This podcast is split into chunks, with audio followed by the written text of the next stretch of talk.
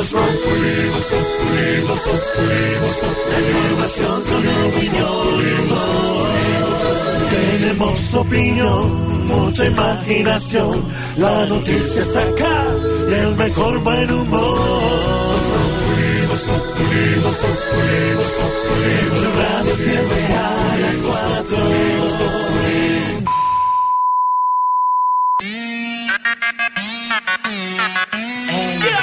Es mi nena del Twitter. Prince, el armamento.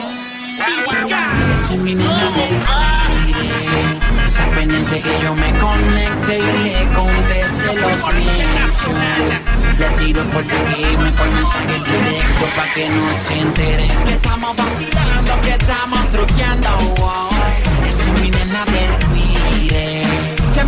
Salido un par de veces callado pa' que nadie se entere. Esa es mi gata cibernética, la que navega la red, me filtrea por el celo, me tiltea muy fine, la que está pendiente a mi timeline, a todo lo que yo postee ella le da un reply, y si no retweet, a veces nada, a veces tranquila, a veces bien sweet, nos olvidamos de TikTok y su tweet, cuando veo una foto mía, le da mi gata de tweet, tiro por el DM pa' que me visite, pa' que me sigue,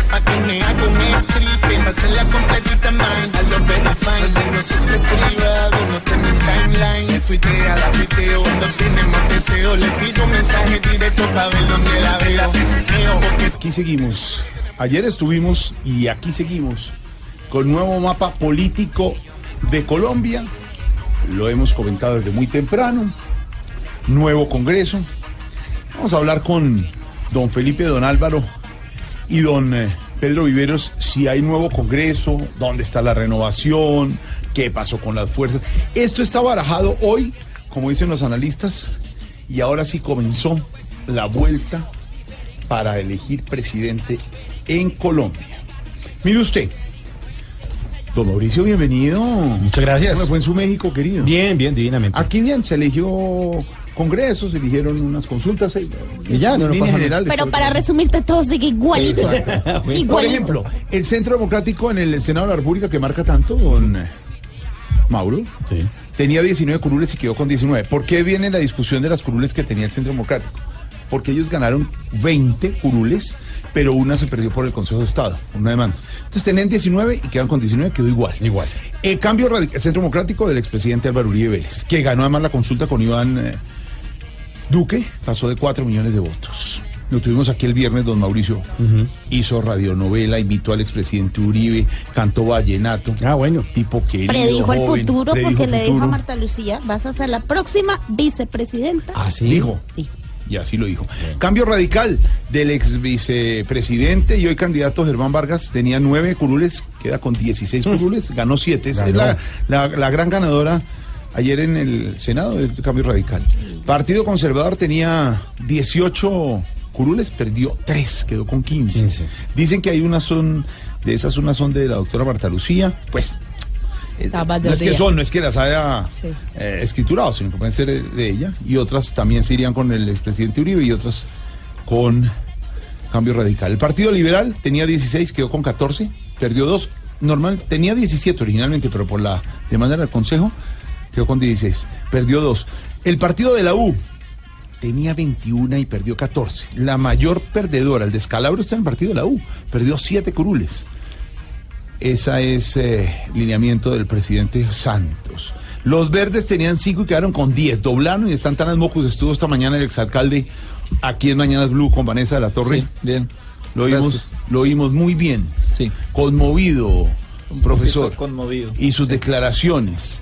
De verdad, nos sigue enseñando tantas cosas usted. Bien. No, pero Gracias, habló Ramón. claro, ¿no? Muy bien. Gracias. Muy no bien. nos vamos a meter más miedo, No. dijo de Uribe, ni nada. O sea, muy Sí, claro. Lo dije muy claro. Mm, Con Eh, 4 vamos. millones de votos no se van a meter más miedo. Sigan pensando así, ¿verdad? Bueno, pero- Polo tenía 5 y quedó con. 5 igual.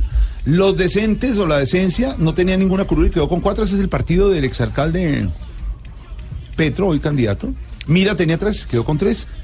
Y así queda el Congreso de la República. Bueno, esas son las cuentas Bueno, que faltan haremos. las FARC.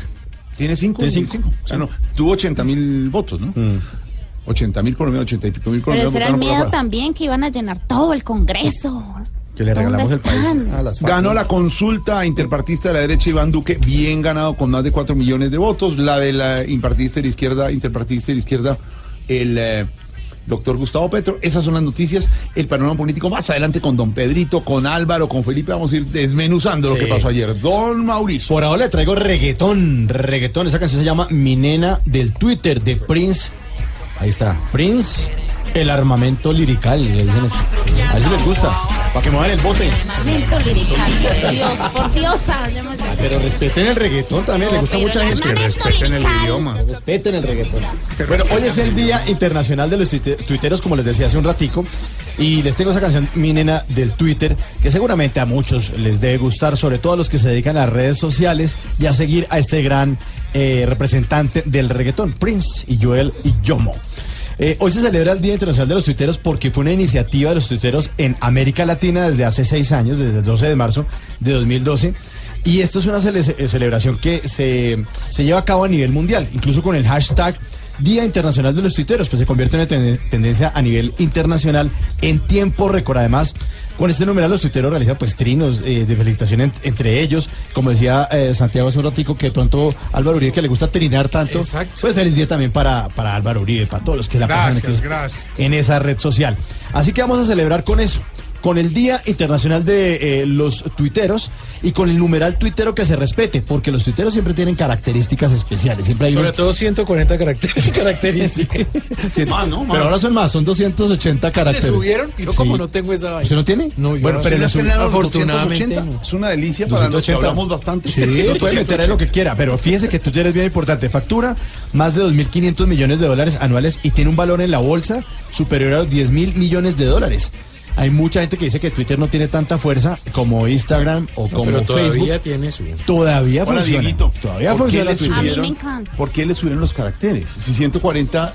eh, eh, le El costo daba- de la vida. Bueno, la pero le verdad fue una la sugerencia que yo les hice muy respetuosamente porque es ¿Por qué que le yo tenía que hablar un 100? poquitico De- más. Entonces yo les dije, mire, si pudiera, por Dios santo, ponerle un poquitico Perdón, porque me quedan le faltando 140 cosas. Entonces 140. yo les dije, mire, señores del Twitter, tenga la onda y le aumentan un tricitico La porque es que me quedaron pendientes dos o tres cositas. Le subieron de 140 a 280, ¿por qué? Porque se le van a dieron subir a, la otro presión poco. de la gente. Mucha gente decía que 140 caracteres era muy poco para expresar una idea y Twitter hizo un ensayo de unos 15, 20 días y decidió, gente le gustó. decidió que sí, que era mejor que la gente tuviera más espacio para escribir. Claro, pero eso es, micro, eso es un microblog que es expresar una idea en cortos caracteres, antes 140, ahora 280, y fue la idea inicial de Jack Dorsey, que es el creador de Twitter.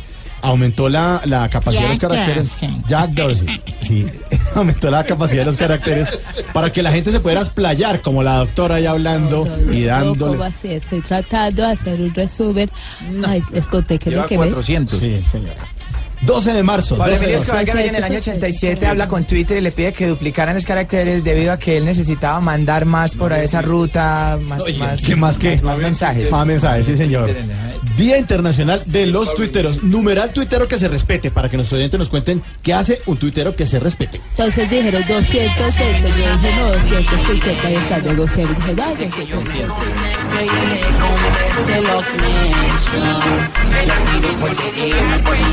Directo pa' que no se entere. Que estamos vacilando, que estamos truqueando. wow.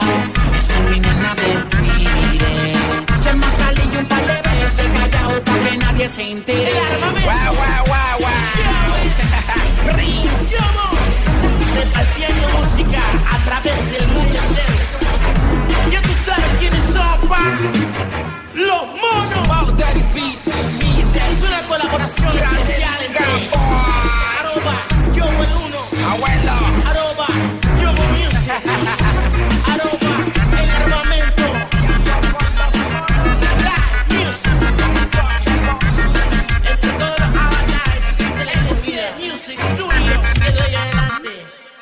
Tú eres mi nena del Twitter.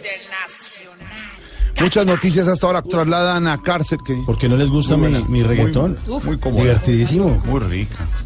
Trasladan a la cárcel la picota Carlos Paracino, el presidente de Salud Cop. El gobierno reanudará diálogos de paz con el ELN, ya está confirmado. A pesar de anuncio de regreso a clases, no retorna a la normalidad en la Unión Autónoma de Medellín. Santos confirmó la extradición del exfiscal Luis Gustavo Moreno. Hay que rogarles a Fajardo y de la calle que hagan una alianza, dice el profesor Antanas Mocus. Así lo comentó don Santiago Rodríguez. Esas frases que deja Antanas Mocus pensando, rogarles a Fajardo y de la calle que hagan una alianza. Ayer fueron conmovedoras las palabras. Fíjese que hay de- palabras de palabras. Mm. Eso lo dijo también Petro bajo su... Pero no ni siquiera rogándole, sino como diciendo, es obligatorio que se unan a mí. O sea, fíjese usted cómo el lenguaje cambia y cada estilo es diferente. ¿Cómo nos enseña el profesor Mocus? Exacto. Ecopetrol ha confirmado la presencia de petróleo en uno de sus pozos en el Meta. Muchas noticias de Wilson Vaquero, jefe de redacción de Blue Radio, pero comenzamos con una de último momento porque nuevamente problemas en el metro de Medellín. Otra vez, don Jorge Alfredo, con las buenas tardes, sí señor, que no son tan buenas para los usuarios de ese sistema de transporte masivo en la capital antioqueña. Fallas técnicas, otra vez tienen eh, por fuera de servicio varias estaciones del metro. ¿Qué es lo que está pasando? Mateo Baos, buenas tardes. Muy buenas tardes. Mire, en este momento el panorama de los viajeros saltando de los trenes y caminando sobre las vías férreas en la capital antioqueña se volvió a vivir acá en Medellín.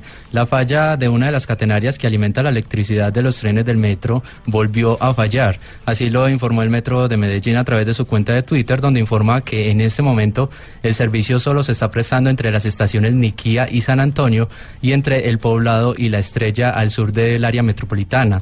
Ya personal técnico del sistema se encuentra verificando lo sucedido para restablecer el servicio en el transcurso de la tarde. Recordemos que hace unas semanas la misma falla obligó al cierre en varias estaciones en cinco, eh, en cinco ocasiones. Muy bien, Desde señores. Medellín, Mateo Baos, Blue Radio. Mateo, es Noticia en Desarrollo, nos va contando qué pasa y una cosa, Mateo, averiguar si tiene que ver con las fallas de los anteriores días, si las razones son las mismas, y qué, a qué obedece la falla continua y regular en el metro de Medellín, que afecta muchísimo a los usuarios de este transporte masivo Sí. en la capital de Antioquia. ¿no? Ya pareciera un tema sistemático y los sectores han coincidido en más de una oportunidad, entonces sí vale la pena enumerar qué es lo que está pasando eh, y profundizar un poquito con el tema de las autoridades y, y obviamente en qué momento se restablece el servicio, Mateo. Exactamente, Mateo estará en desarrollo con esta noticia más adelante desde Medellín. La noticia del día, pues podrían ser las elecciones, la jornada electoral, los ganadores, los perdedores, qué se ganó, qué se perdió, lecciones que Nosotros quedamos, pero perdimos. ¿cómo? Perdimos y seguiremos perdiendo con este tipo de fraudes que se presentan Esa en victimización, las hola. elecciones. Hubiéramos Ah, podido eh, más. se- senador, habla aquí el exalcalde de fraude, ¿le parece? Pues, Usted que está feliz está allá en claro Río y está conciso. Por Dios. ¿De qué más va a hablar? No tiene más para hablar. Van para el cielo y van llorando. No hay garantías. Son más víctimas. Pero, pero me contaron, garantías eh, de Wilson y compañeros, que ayer, pues, triunfo de cuatro millones de votos de, de Iván Duque y queda que, eh, emocionado el Centro Democrático y el expresidente no muy contento porque él esperaba veintitantas curules y solo sacaron 19. Sí, Eh, señor. Es un hombre de retos. Sí, Quería más. Quería más, Quería más. quería más. Y el exalcalde Petro sí se ha quejado muchísimo. Mm, Eso sí, a la vanguardia en las quejas. que Pero usted, a usted no le fotocopiaron tarjetones. Los Ah, no sirvieron ni fotocopias, nada. Fotocopias. Fotocopias porque son muchas. Entonces, para no decir muchas fotocopias, yo digo fotocopias. Ah, Pero para que los se- tarjetones suyos sobraron. Eso, eso dice. No estamos diciendo nada. Dice, Eso, está metido. Eso es una vil plagio de lo que hicieron con Plagio, en momento. Bueno, señor, muchas gracias. estrategia. Sobraron muchos. Es. Bueno, imitando. debate político que tendremos más adelante con nuestros analistas, porque la otra Y noticia. del cual, y del cual, Jorge, perdón, vamos a hablar en unos segundos, digamos, sobre ese tema de las elecciones, porque ya hay, eh, bueno, ya ayer habíamos anticipado que había intervención de los organismos Sí, de control, sí, señor. de fiscalía, de procuraduría, de la misma contraloría en el tema de los recursos, que hay que recordar que Hacienda habló del giro de unos dineros muy importantes, 18 mil millones de pesos. Eh, hoy conocimos en Blue Radio y lo dijimos también en Meridiano Blue el documento inicial de solicitud que hizo la registraduría por 11 mil millones. Eh, Hacienda ha defendido el tema, dice que fue un problema en la distribución lo que se presentó. En fin, lo cierto es que eso ha dado para todo. Y la Procuraduría ha anunciado ya una indagación preliminar cuya etapa de instrucción abrió hoy y se está adelantando, es lo que ha dicho Mm. ese órgano de control disciplinario. Entonces de eso vamos a hablar en unos segundos y de la preocupación que al respecto de lo que sucedió ayer tiene también la misión de veeduría de la OEA. Claro que sí, don Wilson, porque decíamos ayer en la transmisión, estábamos en plena transmisión cuando arrancó lo de los tarjetones. Si el ministro dice que giró la plata, como comentábamos Pedro al aire ayer, si están los tarjetones, el problema fue de distribución. Y entonces, si usted llega a un restaurante antioqueño como Palchorizo, muy cerquita a Caracol, a comer frijoles, y se acabaron los frijoles, ¿de quién es la culpa? Digamos, usted como dueño del restaurante tiene que saber y calcular, cu- exacto, cuántos frijoles dueño, dueño. o cuántas libras se le iba a ir. Es decir, No, pero- el problema lo- son mil y pico de mesas y de puestos, ¿cierto? En Colombia, digo, ciento, cin- ciento, y- ciento tres mil puestos y el problema estuvo en veintitantos puestos. Pero no hicieron bien las cuentas, no le llegaron los tarjetones. ¿Y no será que si el señor hace muchos frijoles, después lo crucifican porque desperdició muchos frijoles? Bueno, gracias amigos. Recuerden que en el último y nos vamos ese día nos dimos la publicidad correspondiente. Aquí nunca se nos acabará el material. No, nunca. Este fin de semana, material renovado. Pero yo quiero decir una cosa, y es que sí, perfecto, hay un problema con los tarjetones, pero yo no creo, yo no sé qué nos pasó. En este país todo lo protestamos con violencia. Nadie puede acercarse a una mesa de votación Y hablar pasito, y hablar sí. en buenos términos, No. decir, eh, me explica qué pasó. No, todo el mundo es Shakira a habla los pasito. gritos, eh, con palabras de grueso calibre, acusando a los demás. Y además le digo una ¿Qué cosa, pasó? ¿Qué pasó? complementando lo de Diego, ¿qué culpa tiene el jurado? Ay, han de Casi- mentirosos. Casi los matan, casi le echan piedra. Terrible. Sí, eso no está bien. pero, Agre- mire. agresividad contagiosa y dañina. Exacto. A- además, esto hay que mirarlo en el contexto.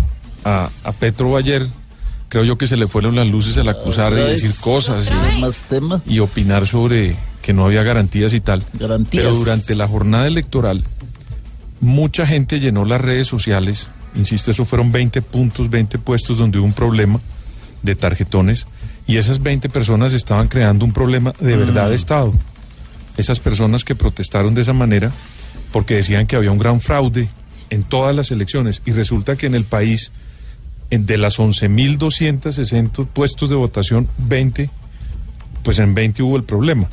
Y 20 personas con derecho a pedir y a exigir que le resolvieran el problema estaban llevando a que esto se convirtiera en un caos. Después la votación, si ustedes se dan cuenta, la consulta del Centro Democrático saca 6 millones de votos, es decir, marcaron 6 millones de tarjetones y la registraduría entregó 15 millones de tarjetones. Uno a cálculo. O sea, hubo- se- sobraron muchos millones de tarjetones. ¿Cuál es el pedo? O sea, no había de verdad una intención y un problema de entregar un fraude, pero algunas personas lo utilizaron para generar, digamos, una situación que creo yo fue bien manejada en su momento. Se demoraron una hora, pero la solución estaba establecida, Jorge, en los acuerdos con todos los partidos Firmada políticos, firmados por todos, que si se acababan los tarjetones, podía sacar fotocopia. En, eh, en uno de los puestos en el Liceo Francés donde hubo tanto rollo, alguien dijo, vea, yo pongo 50 mil pesos, vamos y sacamos la fotocopia y salió tranquilos todos. ya. Pues mire, la noticia es que el señor Iván Duque, con tarjetones o fotocopias o lo que ustedes quieran, sacó 4 millones 38 mil 100 ¿Sabe votos. qué quiero, Jorge, ver? El, el, el registrador se comprometió a mostrarnos cuántos tarjetones se habían hecho con fotocopias. Y vale la pena ver ¿Cuántos, cuántos fueron los que se firmaron el con Para ver el rollo, fotocopias para ver Santiago. cuál fue el rollo. en su Rollo, no es la otra palabra, el rollo, Santiago. Bueno, su inconveniente. ¿Cómo? El rollo, ¿no? Sí, eso fue un pedo. No, el rollo. Don Iván Duque sacó 4 millones 38 mil 101 votos. Gustavo Petro, 2 millones 846 mil 331 votos. Empate técnico. Mm, mm. Al señor Iván Duque, del Centro que ponerle mucho. Cuidadito. Cuidadito. Cuidadito, cuidadito. Que el pupilo del gruñón demostró con buenos votos que puede ser un ciclón. Muy bien, hijito. Iván Duque con Uribe tiene metido en las cuevas a un Petro que creía que tenía 15 cuidadito, cuidadito, que con esta votación tú que debe estar cuadrando, ya la talla del sillón. El cambio climático. Si Petro no se pellizca con ideas absolutas, en vez de llevarse el triunfo, se lo va a llevar el cuidadito, cuidadito, que con esta posición un duque va a entrar al reino por orden del gran patrón. ¿Y la reina qué? Y eso que los tarjetones fueron escasos y nulos, parece que los tenían. Era para limpiarse el cuidadito, cuidadito, que ayer Duque demostró que la carita del bueno realmente le sirvió y que estando con Uribe el bombillo le alumbró.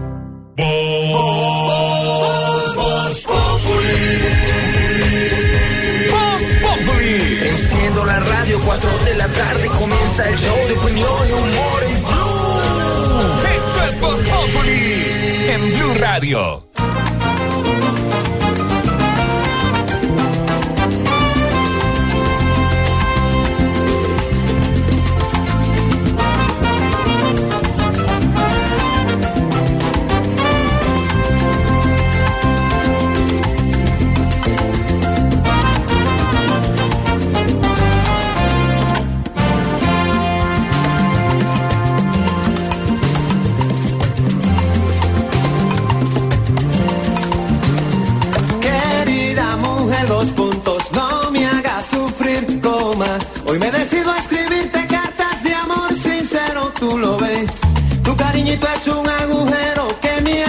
El querer. Y sin tus besos en mi chaleco, nada me Ahí está. la piel. Cartas, cartas de amor, carta de amor de Juan Luis Guerra. Ya mejorando la música porque no nos gustó el recortoncito que les puse hace un ratico. Y es porque en Twitter es un microblog. Es un microblog y hoy celebramos el Día Internacional de los Tuiteros. Pues un blog era lo que. Le sonó como a tintero. Sí, sí, A los de los quinteros, mejor. De los De los quinteros. quinteros. Eh, de los tuiteros, mejor. Eh, porque fíjese que a principios de este milenio están de moda los blogs. La gente escribía los blogs y eran todavía. Oye, ¿y eso todavía ya no? Sí, todavía. En el tiempo hay muchos. Para imprimir. Sí, sí.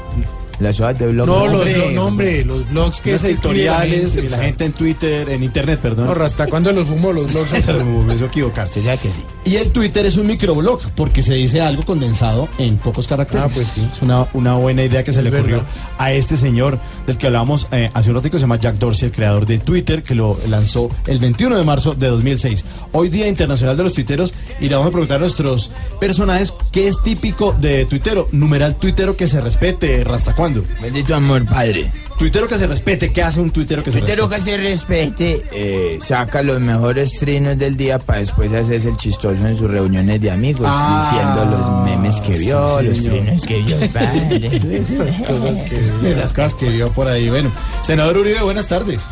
Doctor Mauricio, buenas tardes. Usted sí sabe esto, ¿no? Tuitero que se Tuitero respete. que se Sí. respete pone a hablar a, a amigos y a enemigos. Ajá, ah, bueno, sí. A pone- todos juntos. Y a pelear entre ellos, ¿no? Sí, sí.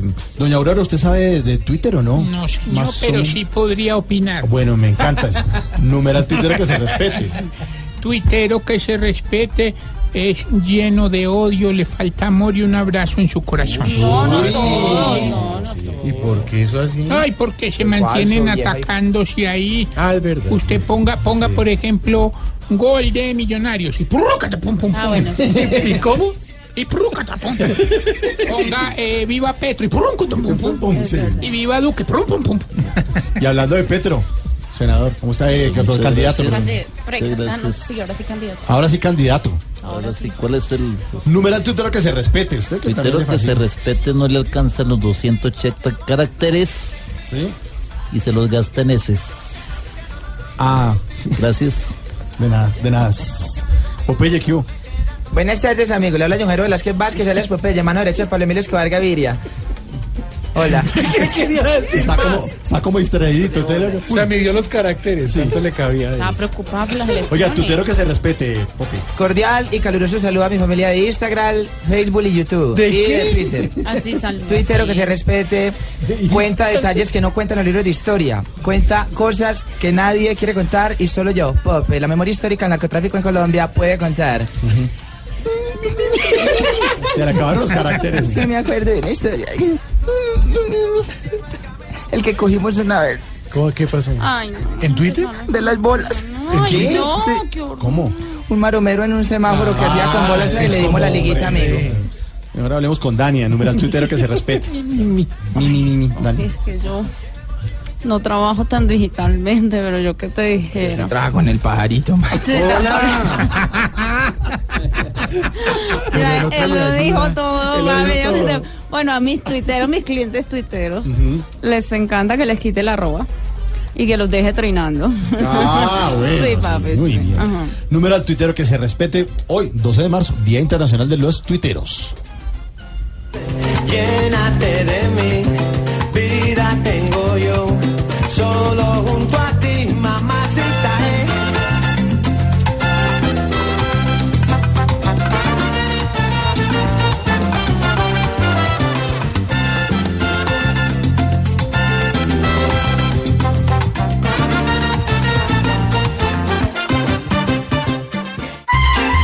Vas llegando tarde a casa. Y cuando llegas tarde en la casa, todo es Voz Populi.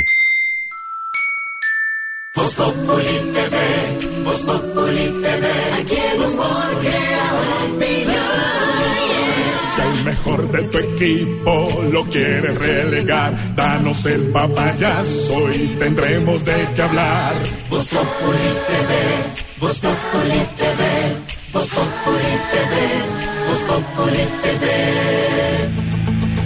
Buenas noticias con Wilson Vaquero. Hablamos de la reinstalación de la mesa de diálogos en Quito de esta decisión, Wilson. Sí, señor, la decisión la toma el presidente Juan Manuel Santos luego del cese unilateral del fuego ofrecido por el ELN durante las elecciones, el cual eh, cumplió, según eh, lo ha dicho el mismo gobierno y también los organismos veedores, que efectivamente no hubo ningún tipo de alteración en medio de los comicios. Eso lleva precisamente a que mañana el equipo negociador del gobierno viaje a Quito, Ecuador, para lo que será la instalación del quinto ciclo de conversaciones. El vicepresidente Oscar Naranjo le hizo un llamado a la guerrilla, al ELN, para que aproveche esta nueva oportunidad. María Camila Correa.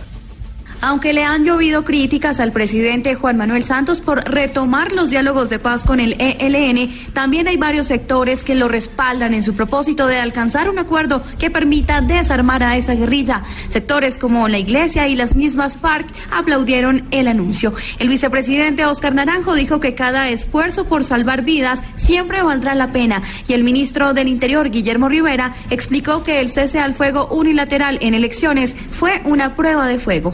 Hechos que lamentar que uno pudiera eh, originar la responsabilidad en el ELN durante los días previos a la jornada electoral y durante el transcurso de la misma. La agenda se retomará en el punto de la participación ciudadana y el de los gestos humanitarios que tiene que ver con la liberación de secuestrados. María Camila, y mientras tanto, mientras se reinstalan la mesa de diálogos en Quito, pues continúan los operativos en norte de Santander, precisamente con el, contra el ELN. Sigue la ofensiva, el último resultado es eh, la muerte en combate de alias El Grillo, el segundo hombre armando del Frente de Guerra Oriental del ELN. Un hombre con un prontuario importante. ¿Cuál? Camila Carvajal, buenas tardes. Esos combates ocurrieron en jurisdicción de Fortul, esto en Arauca. Allí el ejército durante la madrugada de hoy sostuvo combates con la guerrilla del ELN y producto de ellos el Ministerio de Defensa a través de su cuenta de Twitter confirmó la muerte de alias El Grillo, quien según inteligencia de la fuerza pública es el segundo cabecilla del Frente de Guerra Oriental de esta guerrilla, quien tenía circular azul de Interpol y orden de captura vigente por terrorismo, rebelión y homicidio. Esta muerte en desarrollo de operaciones se conoce en medio de la expectativa por el regreso de los diálogos con esa guerrilla en Quito y a pocas horas de que termine el cese al fuego unilateral decretado por el ELN, alias El Grillo es señalado de haber planeado los recientes ataques contra la fuerza pública en Arauca y parte de norte de Santander, además de controlar los pasos fronterizos hacia Venezuela por el departamento de Arauca y también estaría recibiendo órdenes del Comando Central del ELN desde el vecino país para ejecutarlas en Colombia. Camila, gracias. O la trasladaron entonces a Palacino a la picota. Sí, señor, eso fue lo que sucedió en las últimas horas después de que una fiscal de la unidad especial que investiga los hechos de corrupción en el sector salud, que es precisamente el tema que involucra a Palacino, el expresidente de Salud COP, formalizara su detención y ordenara que fuera enviado a centro carcelario. Silvia Charri. La Fiscalía anunció que en las próximas horas será trasladado a la cárcel La Picota de Bogotá Carlos Palacino, expresidente de Salucop. Una fiscal de la unidad especial que investiga la corrupción en el país fue quien formalizó su detención y además ordenó su traslado a este centro carcelario. La captura del expresidente de Salucop se da por el delito de peculado por apropiación en favor de tercero, pues habría desviado cerca de 400 mil millones de pesos, lo que a la fecha de hoy, de acuerdo con el aumento del IPC, alcanzó los 770 mil millones de pesos en inversiones a particulares, tanto en Colombia o en países extranjeros como Ecuador y México, así como en préstamos a sus socios y trabajadores y pagos de deudas cuando debían ser invertidos en los pacientes. Este proceso, hay que mencionarlo, que se lleva a través de la Ley 600, que quiere decir que todo lo que pase en el proceso judicial será definido por la Fiscalía General de la Nación. Incluso en los próximos meses se sabrá si lo llaman a juicio o no. Ahí está la situación del expresidente de Salud Cop. Volvamos sobre el tema de las elecciones y los tarjetones, don Wilson. Lo Mire, prometido es deuda, sí. señor. Claro, yo estaba mirando con don Pedro Viveros, ahora revisando otra vez la página de la registraduría. También planeado todo, también estructurado todo, también que iba la jornada y veintitantos puntos sin tarjetones para la consulta pusieron el lunar. Y si usted me deja hacer análisis, después de hablar con todos nuestros analistas, de yo estuve de- contando de uno a uno las mesas, en donde no ¿Usted fue, donde uno a se uno? acaba le- el papel. No, Entonces No, no, no, no. llegamos a la conclusión importante Siga, de que mejor, esta for- hace mejor Bueno, Usted ya no quiere hablar de lo mamado que salió ayer. Pedro Viveros, Pedro Viveros le pone atención a Peter en su análisis y le cree. Toma además. nota. Inclusive yo estuve en la registraduría y en los baños no había papel. Peter, O sea, tocaba sacar una fotocopia. Pero a lo que voy, a lo que voy es que el problema es de comunicación. Porque uno piensa, Wilson, después de, de mirar, pues son veintipico puntos, llegaban y fotocopiaban, como dice Pedro Viveros, eso está en acuerdo con las con los partidos. Listo, lo hacen pero sale, y sale la, y sale sale firmado con los partidos que si las consultas llega a pasar eso hacen fotocopia y sale el, el registrador y dice la perlita de, es que no dieron suficiente plata y el ministro de Hacienda sale y dice sí había en el presupuesto digamos se fue el embarradón del, del Claro, mundo. que el problema es que las cosas se dan sobre la marcha. En el momento en que los votantes llegan a ejercer su derecho y se encuentran con que no existe esa posibilidad. Pero mire- Y además que, es decir, un día de domingo en el que la gente igual tiene planes en Claro, familia, con los amigos, claro, que sea eso, eso molesta. Pero usted Por revisa- supuesto no justifica la reacción, como decían ahora Diego, Sí, que- Santiago. que se la monten a los desmesurada jurados. de la gente. Pero pues, digamos, eso sí tenía que tener algún ¿Qué tipo de tiene que ver ¿no? nuestra practicante Cristinita de, de Noticias Caracol, una china de 22 años? Le tocó ser jurado en el Liceo Francés. Casi la levantan y decía, no, a mí me, me yo no tengo nada. y un señor furioso, un señor distinguidísimo, furio, distinguidísimo, decía ella, furioso. Le iba a pegar, le iba a levantar la mesa. Entonces, no, no puede ser ni tiene razón de ser. Y ve uno la página, por ejemplo, como este año los datos. Qué cosa El tan impresionante. es impresionante. impresionante. Pero el lunar tiene que ver con las mesas y por eso las investigaciones que van a adelantar, don. Sí, señor, la Procuraduría en este caso, lo habíamos dicho, eh, hay una indagación preliminar y lo que están revisando es el tema del déficit de tarjetones, también algunas conductas irregulares de jurados de votación, publicidad política, el escándalo en la sede de campaña de una senadora electa, esto en la costa caribe, dinero en efectivo, material electoral y otras cositas como los famosos mercados y los materiales de construcción. Karen Borges. Pues Wilson, la Procuraduría anunció que ya hay una indagación preliminar para revisar la conducta de servidores públicos, incluyendo a la registraduría, por el déficit de tarjetones para la consulta interpartidista, que ya inició una etapa de instrucción esta indagación. Así lo anunció el viceprocurador general Juan Carlos Cortés corresponde a la Procuraduría General eh, adelantar una instrucción al respecto. Por esto se tomó la determinación de abrir una indagación preliminar para establecer quiénes pueden ser los responsables, funcionarios públicos en general. Estamos evaluando si de la registraduría.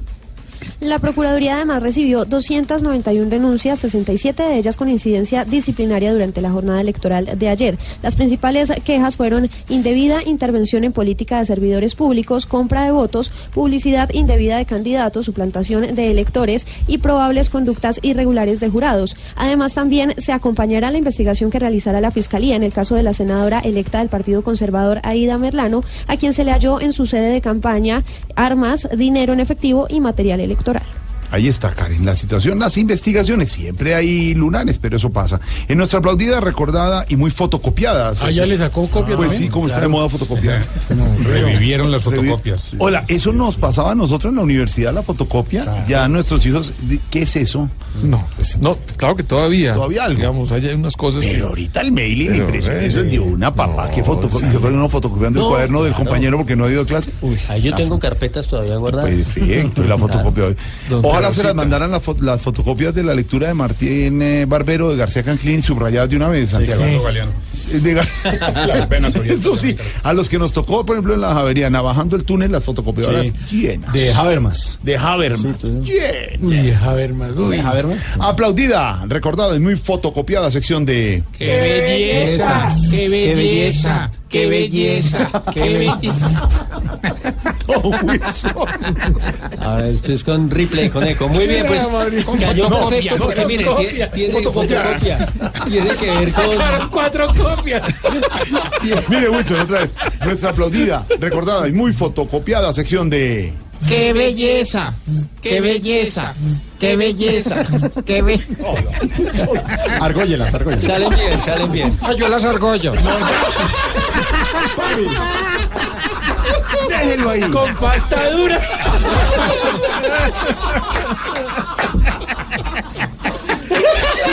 No, Wilson, usted, usted, Wilson. Pues ojalá los estudiantes de la Universidad Autónoma del Caribe sí puedan sacar muchas fotocopias y puedan eh, seguir adelante con el eh, periodo académico, con este primer semestre. Porque mire, a pesar de los anuncios de que hoy iban a ser eh, restablecidas las clases, las labores académicas allí en esa institución, todavía no hay normalidad. Nada que los. No, señor. El eh, tema de la falta de pago oportuno para la totalidad de los trabajadores y profesores ha hecho que algunas facultades como la de ingeniería se nieguen a dictar clases. Esto no solamente retrasa el cronograma académico, sino que además eh, pues pone en stand-by el tema de los graduandos. Eh, para este primer semestre eh, hemos hablado aquí en Blue Radio de 480 personas que se verían afectadas si finalmente no se pueden normalizar las actividades académicas. Así es que eh, en eso sigue todavía el tema en la Unión Autónoma que ojalá tenga pronto una solución definitiva. Rodolfo Rodríguez en Barranquilla. Aún es incierto el retorno de los estudiantes a clases en la Universidad Autónoma, especialmente los que tienen que ver con las facultades de ingeniería. Consideran que debe pagarse la totalidad de los sueldos adeudados tanto a profesores de tiempo completo como a catedráticos. No vamos a iniciar clases porque hay muchos docentes que no le han pagado ni siquiera un mes y a los catedráticos que le deben desde el mes de septiembre tampoco reciben nada. Y tenemos que tener en cuenta que son más catedráticos que profesores de tiempo completo. Casi el 60% de los docentes de, de la universidad son catedráticos. No aceptamos. Debemos ser solidarios entre todos porque debemos, debe haber equidad. Los representantes de los estudiantes se encuentran en reunión permanente para tomar una determinación sobre esta situación. En Barranquilla, Rodolfo Rodríguez Llanos, Blue Radio. Gracias, Rodolfo. Y como Voz Populis, la voz del pueblo, vamos a abrir nuestras líneas telefónicas. Ojo, ojo, porque después. ¿Por qué? ¿No Usted sabe lo que le pasó a sí. Santiago la semana pasada? A ver, Dale al unas oyente. personas. Aló, ¿quién habla? ¿Cómo le va, señor empresario? No tan bien como a vos. Regresaste de tus vacaciones. Sí, señor, aquí nuevamente trabajando. Digamos que nuevamente en la emisora, porque trabajando, trabajando. Ay, ya empezó. Pero me alegra mucho que otra vez esté el equipo completo. Muchas gracias. Hoy Jorge Alfredo, para mí siempre han tenido muy claro los personajes de Don Quijote y Sancho Panza. Vos tenés el Quijote y Jorge Alfredo tiene la panza. No, esa, ¿Qué le gru- pa- esa, esa dupla de la radio. Sí, no, la qué dupla, el Muchas gracias, ¿no? Los piropos, sí, sí, de todas maneras. Gracias. Pásame Alfredito, hazme el favor. Ah, ahí se lo paso, a ver si es capaz de decirle a ver. No, ya lo estaba oyendo, ya. ¡Alfredito! El diminutivo es para disimular que ya empezó a burlarse. Ya. ¿cómo va? Hombre de buen comer. Bien, señor. ¿Y usted cómo va, señor? Muy cansado, Alfredito. Ayer estuve organizando la jornada electoral aquí en el municipio de Culicón, Chocó. ¿Dónde? ¿Dónde? Culicón, Chocó. Pe- Perdón un momento que Pedro Viveros es el que sabe de... de Póngalo ahí en Google. Culicón, con Chocó. Chocó le suena. No, no, no, yo he ido a Quibdó, he estado en Andagoya, te ha faltado pero Lo que pasa es que vos, vas a las principales, vos metropolitan de, de Chocó, pero no te metas en lo que ya es la humildad. Ese no lo conozco. Porque ustedes son unos gomelos que, que van solo donde aterrice avión. Pues ya cuando tienen que coger cuatro horas de chalupa arriba, arriba, y si no van. Entonces, pues muy pendiente de No, todo. ¿Sabe para quién va mucho? Álvaro Forero, cuando el guerrillero Ah, lo sí. salude. Adiós, don Álvaro. No, Álvaro, Felipe Álvaro le responde. mamá. ¿Cómo le va? Eh, eh, Estuve todo muy pendiente de todo, que, pues para que los culicontentos ejercieran bien su derecho al Dios voto y mío. a que la gente votó en ¿Cómo? paz y todo.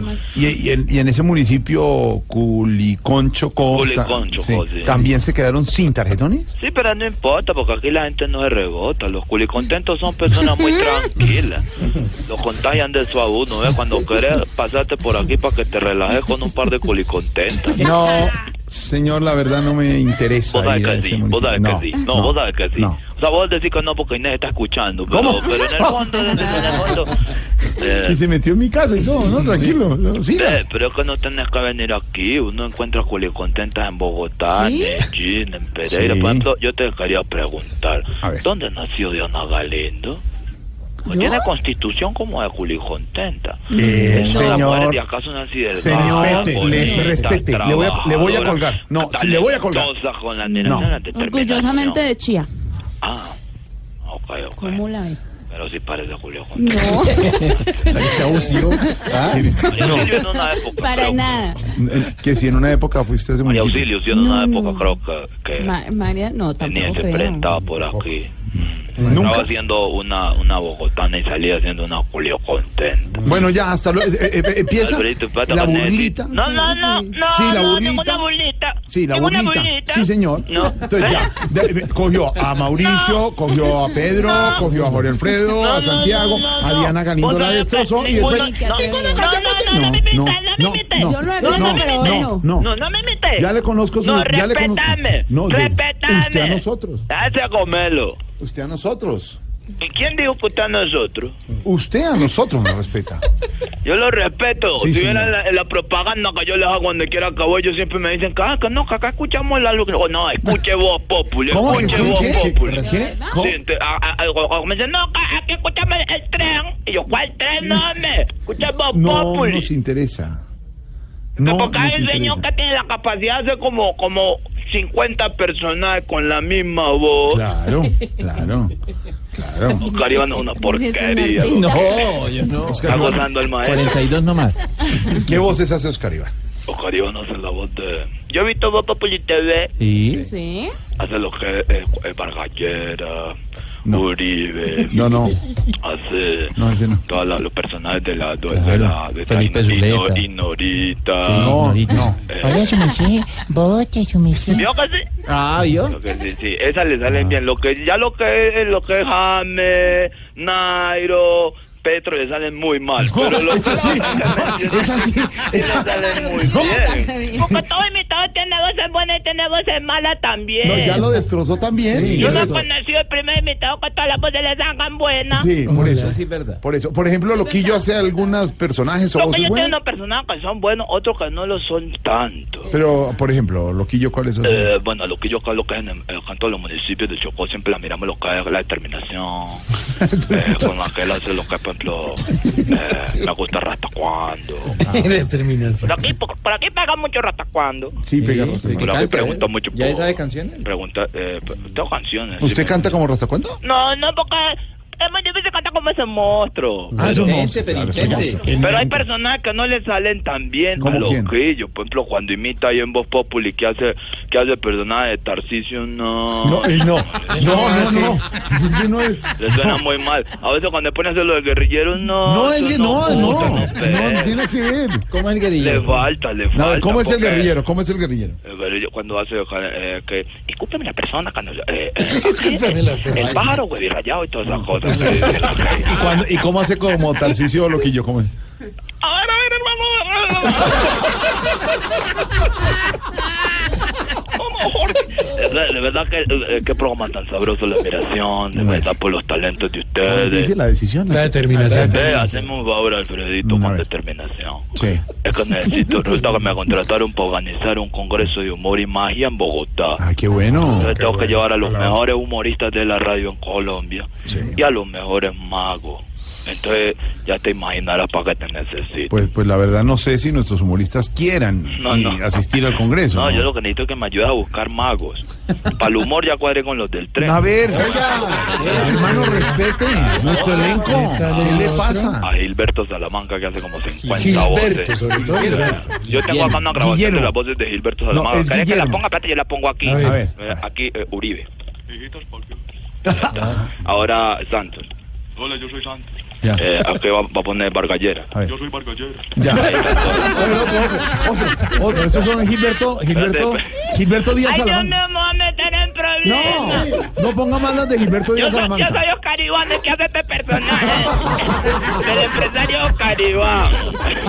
Me dicen, me dicen que acompañó usted. ahí? que- me dicen que acompañó usted a Loquillo a Estados Unidos que lo condecoraron, pues en una chaqueta de jean, pero que lo condecoraron. Me dice que recibió muchas condecoraciones en Tampa en una chaqueta jean, pero. Sí, sí, ahí le mandaron una medallita cuando quiera, con todo cariño se la llevo allá también. Lindo, qué cosa tan No, de verdad que la admiración, el respeto. ¿Cómo le fue usted que estuvo eh, con Loquillo en Estados Unidos? ¿Cómo le fue a Loquillo en las presentaciones? Estamos de gira con lo que yo por los Estados Unidos. No, usted no tiene que. el- el- Yo soy el empresario que está No, llevando señor, se a niños. Y quiero decirle que escuchan bastante voz populi. Entonces estuvimos eh, con él en Tampa, en Washington. Y la gente le manda muchas saludos a todo el equipo, de verdad que los escuchan. Pero usted no es el empresario, el empresario se llama Andrés Felipe Silva. Lo No, pero bien. yo estoy- hago parte del stand. ¿Del qué? Del stand, stand? que mueve todo el evento. Y usted también hace, ¿cómo se llama esos monólogos? Están, Como. Mauricio Quintero, que hace. Eh, también tenemos ganas de incursionar en el stand-up comedy, porque digamos que se está moviendo mucho la No se, presentación. no se dice así, Mauricio, explíquele cómo se Tengo, eh, Mauricio, vos que sos el maestro en Comedy Central, ¿te gustaría escuchar una, una, un pequeño monólogo de que tengo yo a ver cómo voy? A ver, hágale. Porque me lo el, po- el punchline y todo eso. ¿El pues, qué? eh, A ver, Entonces, mira, tengo una rutina que dice así. a ver. Buenas tardes, público. Hoy voy a hablar sobre la forma en que se visten las personas. ¿Por qué las personas se visten así? ¿Han visto a las personas que usan a veces una ropa que es para eh, vestirse? ¿No les genera mucha risa y curiosidad No, cómo no. se viste la gente? No, yo creo que Ja, ja, ja, yo sí me muero de la risa vea, cuando veo cómo... Vea, señor. ¿Cómo no. voy? va bien. Mal, muy mal. Mal. Y, de pronto se incursiona con lo de la trova de Zapicón. Ah, tiene Ah, tro- no, sí, sí. sí. Claro. Eh, felicito al señor Don Pedro, que es una figura nueva. Qué hombre tan inteligente, pero creo que tiene cara de ¿Qué le pasa? No, yo mejor cuelgo y llamo cuando perfeccione. Hasta luego, señor.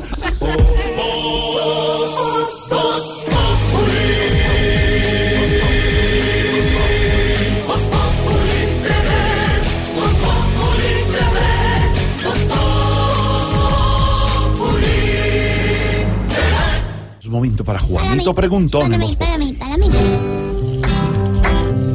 Juanito preguntaba con deseos de saber las cosas que en Colombia no podía comprender.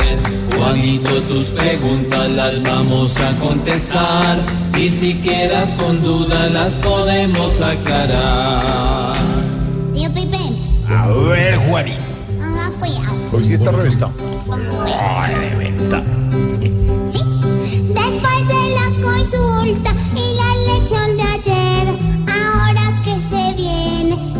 podremos ver. Pues Juanito, después de las consultas y de las elecciones de ayer, ¿qué va a pasar? Pues van a pasar muchas cosas. Ciertamente fue un eh, número importante de votantes los que hubo, eh, pero ya usted ve unas tendencias, Juanito. Una derecha eh, liderada por Iván Duque que sacó eh, casi 5 millones de votos, el candidato Petro de la coalición de izquierda que sacó 3 millones de votos. Usted más o menos ahí puede ver reflejada la polarización del país. Pero claro, ahora lo que se viene es eh, que cada partido tiene que mirar cómo le fue en las elecciones para Cámara y Senado. Y ahí ya de mira o con cara a la primera vuelta, pues es donde posiblemente se van a, plantear las coaliciones para las elecciones de mayo, las elecciones presidenciales, en donde, recuerde usted, pues a la fecha tenemos varios candidatos. Claramente tenemos al doctor Iván Duque, al doctor Gustavo Petro, al doctor Germán Vargas Lleras, a la doctora Piedad Córdoba, a la doctora Vivian Morales eh, y al doctor Sergio Fajardo, en términos generales. Esto, eh, ah, y el doctor Humberto de la Calle. Esto, por supuesto, Juanito, lo que va a poner es a los partidos a mirar cómo les fue, qué tan fuertes quedaron en el Congreso, qué tanta maquinaria van a tener de cara a la primera vuelta presidencial. Y no descarte usted, Juanito, que se empiecen a hacer coaliciones. ¿Cómo? No lo sé, Juanito. Porque ya el doctor Sergio Fajardo invitó al doctor Humberto de la Calle a una coalición por el Partido Liberal. Le fue bien al Partido Liberal, digamos en términos generales. Pero recuerde que el doctor de la Calle llegó a la candidatura por una consulta popular, es decir, por un mandato popular de los liberales. Lo que quiere decir que no podría renunciar a ser el candidato del Partido Liberal, en teoría. Eh, pero tampoco se le ven las ganas de hacerlo. Es muy pronto para hacer pronósticos, Juanito. Han pasado eh, menos de 24 horas desde que conocimos los resultados eh, de las elecciones y de las consultas. Seguramente esta semana empezarán las conversaciones entre los diferentes líderes políticos, los diferentes directores de los partidos, para tratar de ver eh, qué es lo que está pasando ahora. Claramente, Juanito, usted ya tiene una izquierda definida, liderada por Gustavo Petro, una derecha liderada por el doctor Iván Duque, y la pregunta es qué van a hacer los partidos de centro. Cuando yo me refiero a los partidos de centro, me estoy refiriendo, por ejemplo, al Partido Liberal, por ejemplo, al Partido de la U y, por ejemplo, a, mm, al eh, Partido Conservador, aunque tienen a la doctora eh, Ramírez allí. Y obviamente un papel determinante en lo que va a pasar en la primera vuelta lo va a tener sin duda alguna el eh, doctor Germán Vargas Lleras, que además fue uno de los grandes eh, triunfadores porque pasó de 9 a 16 congresistas, es decir, es realmente quedó con una fuerza muy importante. Eh, vamos a ver qué pasa, Juanito. Esperemos, hablemos de este tema por allá el jueves o viernes, Juanito, a ver qué movimientos ha habido en los diferentes partidos políticos y para dónde van las coaliciones. Lo que sí es claro es que hay una derecha, hay una izquierda y hay un centro que no sabemos para dónde va a coger. Y que eh, finalmente pues va a ser muy importante porque usted tiene ahí al doctor Fajardo que muestra fuerza en las encuestas que si usted suma los congresistas eh, del Partido Verde y del Polo usted puede decir sin temor a equivocarse que es la segunda fuerza política del país por el número de parlamentarios que sacaron. Eso no es nada despreciable. Y como no lo es lo de Germán Vargas Lleras, digamos. Entonces, pues esperemos a ver, Juanito, y hablemos de este tema el jueves o viernes de esta semana y vamos, como dicen, tomándole el pulso a los partidos, a los movimientos y a los directores y a los candidatos a ver qué va a pasar para la primera vuelta presidencial. Ya me dio hambre hablando el de colaciones. ¿Cuál, cuál Coalición. Eso. Esperamos, Juanito, que todo claro esté ya. Mañana nuevamente te esperaremos acá.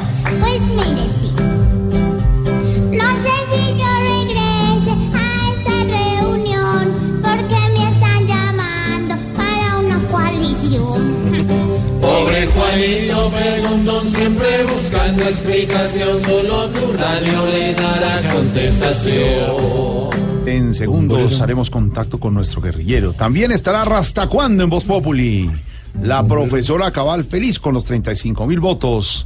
Y el domingo a las 10 de la noche en Caracol Televisión vuelve Voz Populi. TV. Y mi. Voz Populi TV, Voz Populi TV,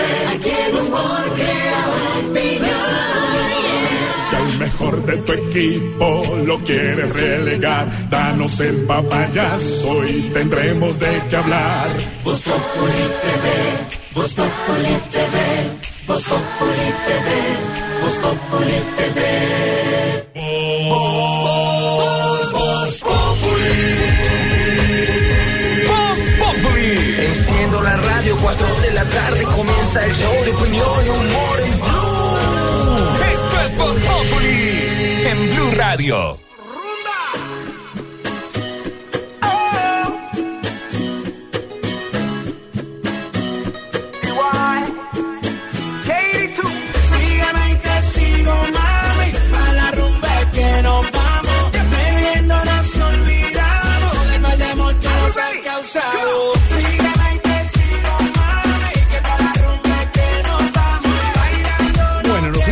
El reggaetón. Don Mauro trajo de México todos los últimos discos. No, esto no es nuevo. Se está desencartando. Pedrito, ¿quieres perrear un ratico?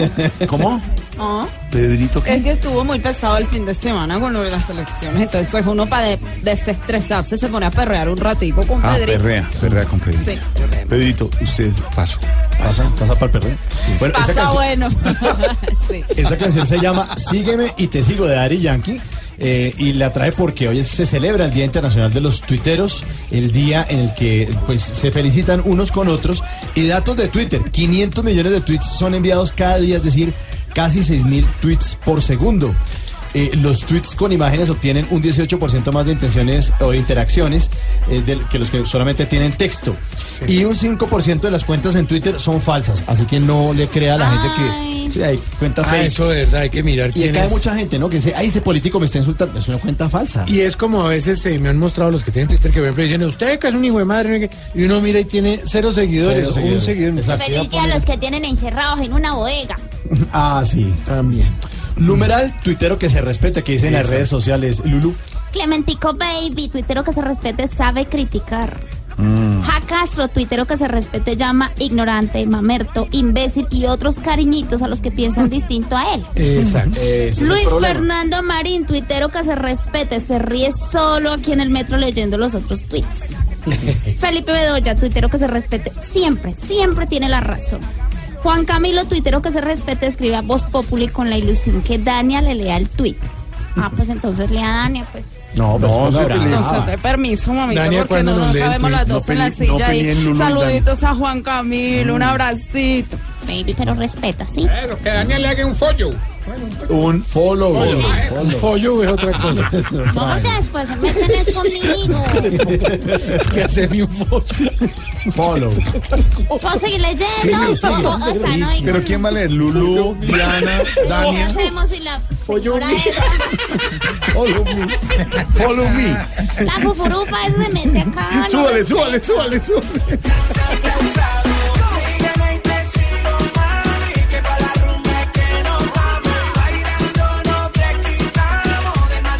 Nuestros tuiteros nos siguen escribiendo a través de la cuenta arroba Voz Populi. Nos escribe el Sabajón te llena. No. No. No, no. No, súbale. No, no. Cuentas falsas. hombre.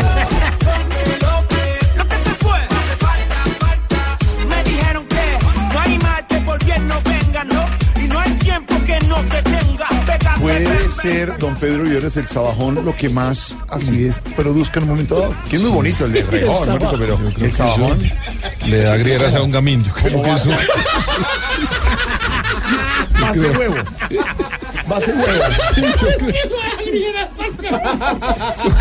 El sabajón. Pedrito va sacando las uñas, como me encanta.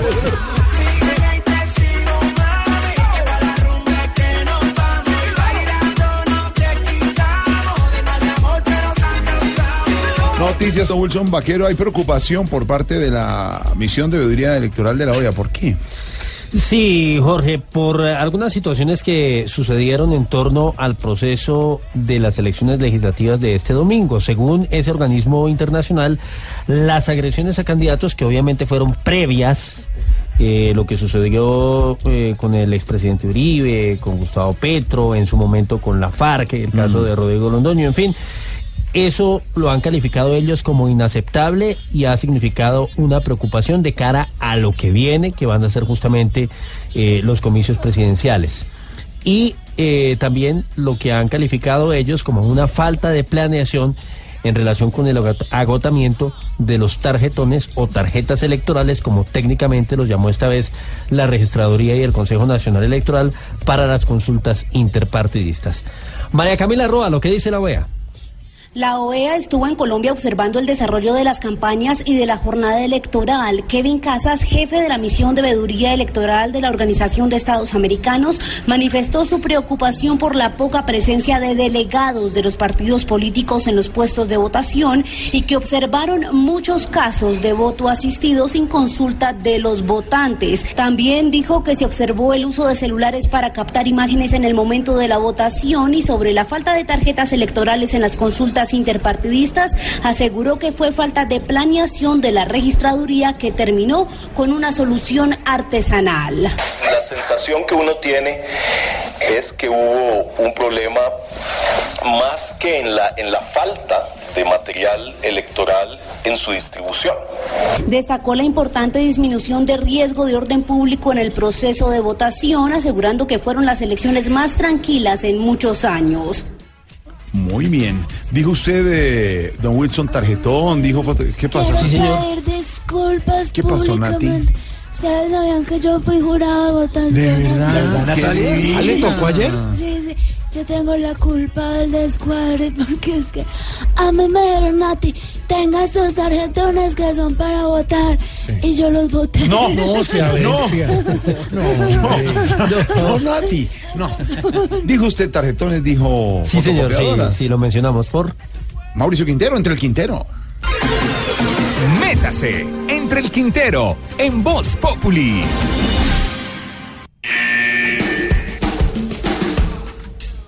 Ahí vamos. En las elecciones de ayer domingo se acabó un tarjetón porque seguramente a un tarjetón se le olvidó imprimir, distribuir, pero eso sí, me imagino que no se le olvidó cobrar por los volantes de esa consulta de los partidos de centro derecha. Déjame atravesar el viento sin documentos. Al final se solucionó el problema como se soluciona todo en Colombia, Con una fotocopia ampliada al 150%. porque este país es la fotocopia de todo. Iván Duque es la fotocopia de Uribito. Luis Carlos Villegas, ministro de Defensa, es la fotocopia del payaso bebé. La lechona es la fotocopia del cochinillo español. Rodrigo Lara es la fotocopia de Germán Vargas Lleras. El Parque Simón Bolívar es la fotocopia del Central Park de Nueva York. Diomedes Díaz era la fotocopia de Charlie Sheen. Los premios India Catalina son la fotocopia de los Oscar. Daniel Pacheco como que es la fotocopia de Andrés Cepeda. La paleta Polet es la fotocopia de la paleta Hagen Dazs. Piedad Córdoba quiere ser la fotocopia de Rigoberta Menchú. El Parque Jaime Duque es la fotocopia de Disney. Croydon es la fotocopia de Converse. El Mago Lorgia es la fotocopia de David Copperfield. Panaca es la fotocopia de Animal Kingdom. Falcao en ciertas fotos sale como si fuera la fotocopia de Mandíbula. Unilago o Monterrey en Medellín es la fotocopia de Silicon Valley. Pipe Bueno es la fotocopia de Justin Bieber. César Mora parece ser la fotocopia de Phil Collins. Jeringa es la fotocopia de Jim Carrey. Maloca es la fotocopia de Epcot Center. Ricardo Quevedo, el comediante, sale en las fotos como si fuera la fotocopia de Billy Pontoni. El barrio Cedritos de Bogotá es la fotocopia de Chinatown. Germán Vargas Lleras es la fotocopia de Gianni Fantino, el presidente de la FIFA. Y hasta el Roscón es la fotocopia de la dona gringa. Y hasta aquí llego, antes de que me digan que entre el Quintero, es la fotocopia de Hola, soy Dani.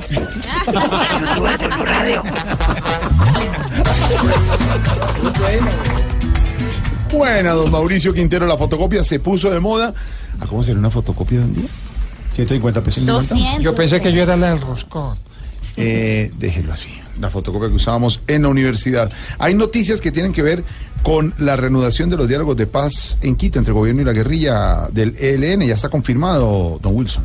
Sí, señor, confirmado y la Iglesia está pidiendo que las partes, es decir, gobierno y el ELN, cesen las acciones armadas. Eh, registramos hace un rato un, eh, una operación de las fuerzas militares en el eh, departamento de norte de Santander eh, contra esa guerrilla y bueno, pues afortunadamente digamos durante los días anteriores no se presentaron novedades por cuenta del grupo armado, eso en virtud del cese el fuego que ellos mismos ofrecieron y que es lo que lleva finalmente a la decisión del gobierno de retomar los diálogos. La iglesia que hace una presencia especial en el departamento del Chocó, uno de los más afectados por la presencia de ese grupo, dice que en todo caso espera que este anuncio y el, el inicio próximo del quinto ciclo se convierta en la esperanza sobre todo para las comunidades. Jorge Herrera, buenas tardes. Pues fue Monseñor Juan Carlos Barreto, obispo de Quibdó, en diálogo con Blue Radio, que dijo que el anuncio del presidente de la República, Juan Manuel Santos, de dar da- la orden al jefe del equipo negociador, Gustavo Bell, de regresar a Quito para retomar las conversaciones, es esperanzador para las comunidades que viven en las zonas donde más presencia tiene el ELN. Las acciones armadas y eh, empezando el diálogo puedan fortalecer de nuevo el cese bilateral al fuego. Y es que la Iglesia Católica, al igual que la sociedad civil, fueron fundamentales para que tanto gobierno y ELN lograran eh, sentarse de nuevo en la mesa. Ahí está, señor, con la información, lo dijo el presidente Santos, decidió retomar los diálogos con la guerrilla del ELN. Con el el 10 de hino. enero. ¿Qué pasa? Espere que acá me está jodiendo Magolo. Aló. ¿Aló? Señor. Señor, estamos en noticias, estamos en Blue Radio. ya entramos, conecte con el hino. ¿Quién es Magolo? ¿Qué? Señor. Señor. Señor. Señor, baje la música porque no es lo señor empieza a gritar. estamos al aire en Blue Radio. en Voz Por eso mismamente. Pero ¿por qué se mete en el programa así, interceptando señal, hermano? Porque yo, pe- hermana, hermana, hermano. ¿pero qué pasa, hermana? No, estás hablando como de verdad si estuvieras, no sé, arreglándome el pistón. No. ¿Cómo? Hermano, ¿pero qué pasa, hermano? No, por eso estoy en el programa al aire. Yo usted se pensé mete. que me podía meter a opinar en el programa porque yo... Nosotros ya votamos ayer, ¿cierto? Sí. Entonces ya somos ciudadanos de bien, ya pertenecemos a la parte del no, gremio no, periodístico. No, ningún gremio periodístico, pero yo sé que votaron ayer. Eso no le da derecho de tomarse el programa ni entrar No. la señal. Estoy con don Wilson Vaquero en este momento de No, noticias. gana, gana el gran periodista. No, por eso mismamente. Salude ya a Wilson Vaquero. Ah, Wilson, ¿cómo ha estado? ¿Cómo le va, señor? ¿Cómo ha estado? Afortunadamente bien, ya somos ciudadanos. Bueno, ya votamos eso está bien, mejor de este lado que del otro, ¿no? Totalmente de este lado, sí. Mm. ¿Usted está de este o de allá? ¿Cómo que qué le pasa? Del lado de la información y Ay, mírele, yo siempre tan formal y con la palabra correcta en la boca. Exactamente. Bueno, no, pero ya ¿Cómo le estamos... fue a las FARC en, eh, en las elecciones? Eh, no, para que le, le fue muy mal en las elecciones. De verdad, pero o- obtuvieron un poquito más de 85 mil votos. Pues mira, me- espérate, me paro así como te paraste tú ayer. Acá estamos viendo los resultados. Aquí ¿Qué le pasa? está Respete. nuestro de, de la flor, mírenlo. ¿Me mira la flor ahí? ¿Cómo? Ahí está viéndome la flor. Obtuvimos este poquitico de votos. Bueno, entonces, entonces me quito de la pantalla. ¿Qué, porque- ¿Cómo les fue? 85 mil votos, a ver. No, por eso sacamos de poquito. Yo le digo que nos fue mal en las elecciones. Yo tengo que desahogarme porque empezamos. Desahogarme. Exactamente, empezamos mal, compañero. Empezamos mal. ¿Cómo?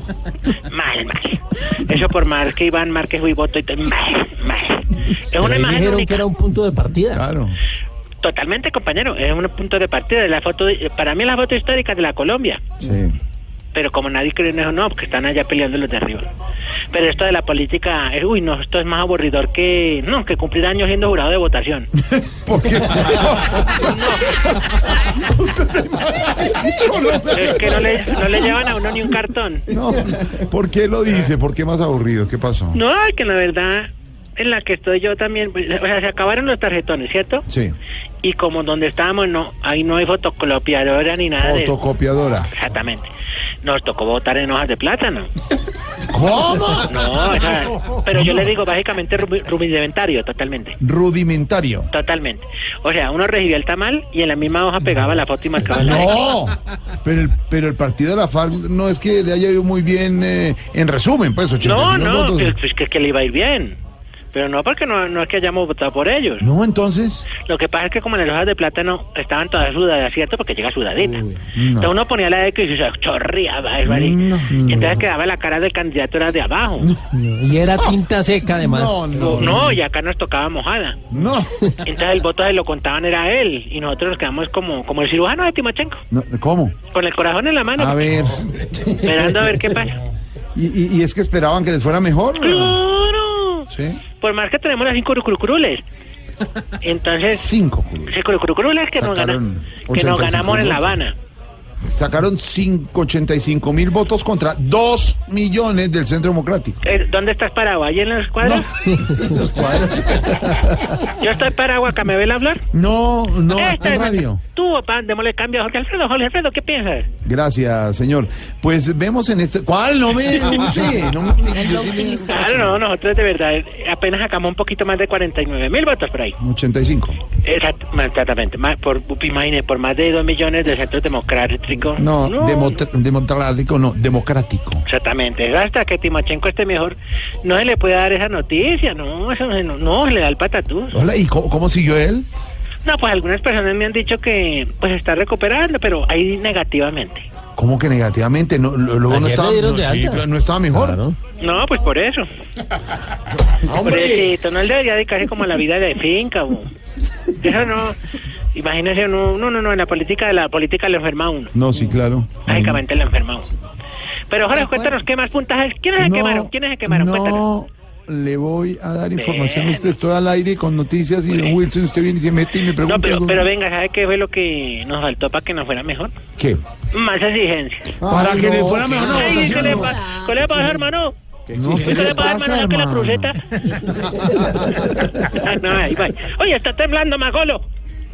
¿Qué pasó? Está por ¿Qué acá le pasa? No, no, es que estamos acá Hermano. en una, en una finca recuperándonos de esta golpiza que nos dieron. Claro, me vino. Golpiza de la... Bueno, menos mantenemos las cinco curucurules y con esas nos mandeamos. Con eso, ahí, Las cinco curucurules.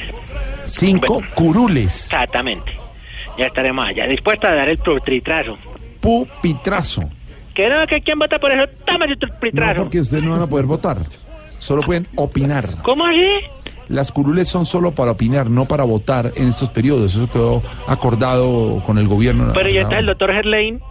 ¿Qué? Él, él dormía, entonces no votaba ni hablaba No, ya no, está Gerley, ya no. ni. Bueno, que Bueno, bueno, hasta no, luego. vamos con la primera. Ya. ¿Cuál primera qué? De. Dijimos que cuando uno vaya en transporte público, los viejitos no le tojan en la espalda. Uy, es que una gente se va a ir ahí. Uy, no. Uy, no. Exigimos que los que apoyan a los candidatos no soben tanta chaqueta en cierre de campaña. Y eso es una abrazadera. Ay, como don Tarcisio. Exigimos que cuando a uno se le esté cayendo una baba, no trate de rescatarla volviendo a, a- No, a, chupar no para se arriba. cochino, cochino. Sí, no más. Sobre todo, por ejemplo, cuando don Jorge está dormido, que está... No, no más. No. Vuelve y chupa para arriba. No más. En el club. No, eso decimos nosotros, no más. No más con la baba solucionada. No, hombre. Exigimos que los que montan en avión por primera vez no les tomen fotos a las nubes, pero ¿para qué? O sea, ¿que ¿cuál es el, el destino de Respete a eso? los que suben en avión. por Uno va primera vez. trepando la escalera y hasta que se parquean y se toman la foto en la boca del túnel. No, pero que no, no tampoco. Y por último, exigimos que los que hacen trasteos no se vistan como habitantes de calle, no. Una profesión digna. Pero todo ya un, un overol hecho miércoles y una... No, no, Con no. las, con las cobijas. Y las cobijas en el cuello y todo. Hasta luego, señor. Que laven las cobijas con que seguir. todo. Porque usted el cuadro, que por ejemplo el cuadro, ¿cierto? Ah. ¿Esa cobija la lavan? No, eso estaba cochino. O el colchón, el, el king size. Le lavan la cobija con que lo size. Después se le llena de carácoros. ¿De, de qué? De carácoros. Ácaro. Ácaro. Ah, no es grosero. A mí, No. porque perdimos, no me insulte. Más ácaro era usted. Hasta luego, señor. Bueno, está bien. Hasta luego. No, no, no, estoy deprimido. Me voy a pues, tomar una pola como Don Beto. Hasta luego. a.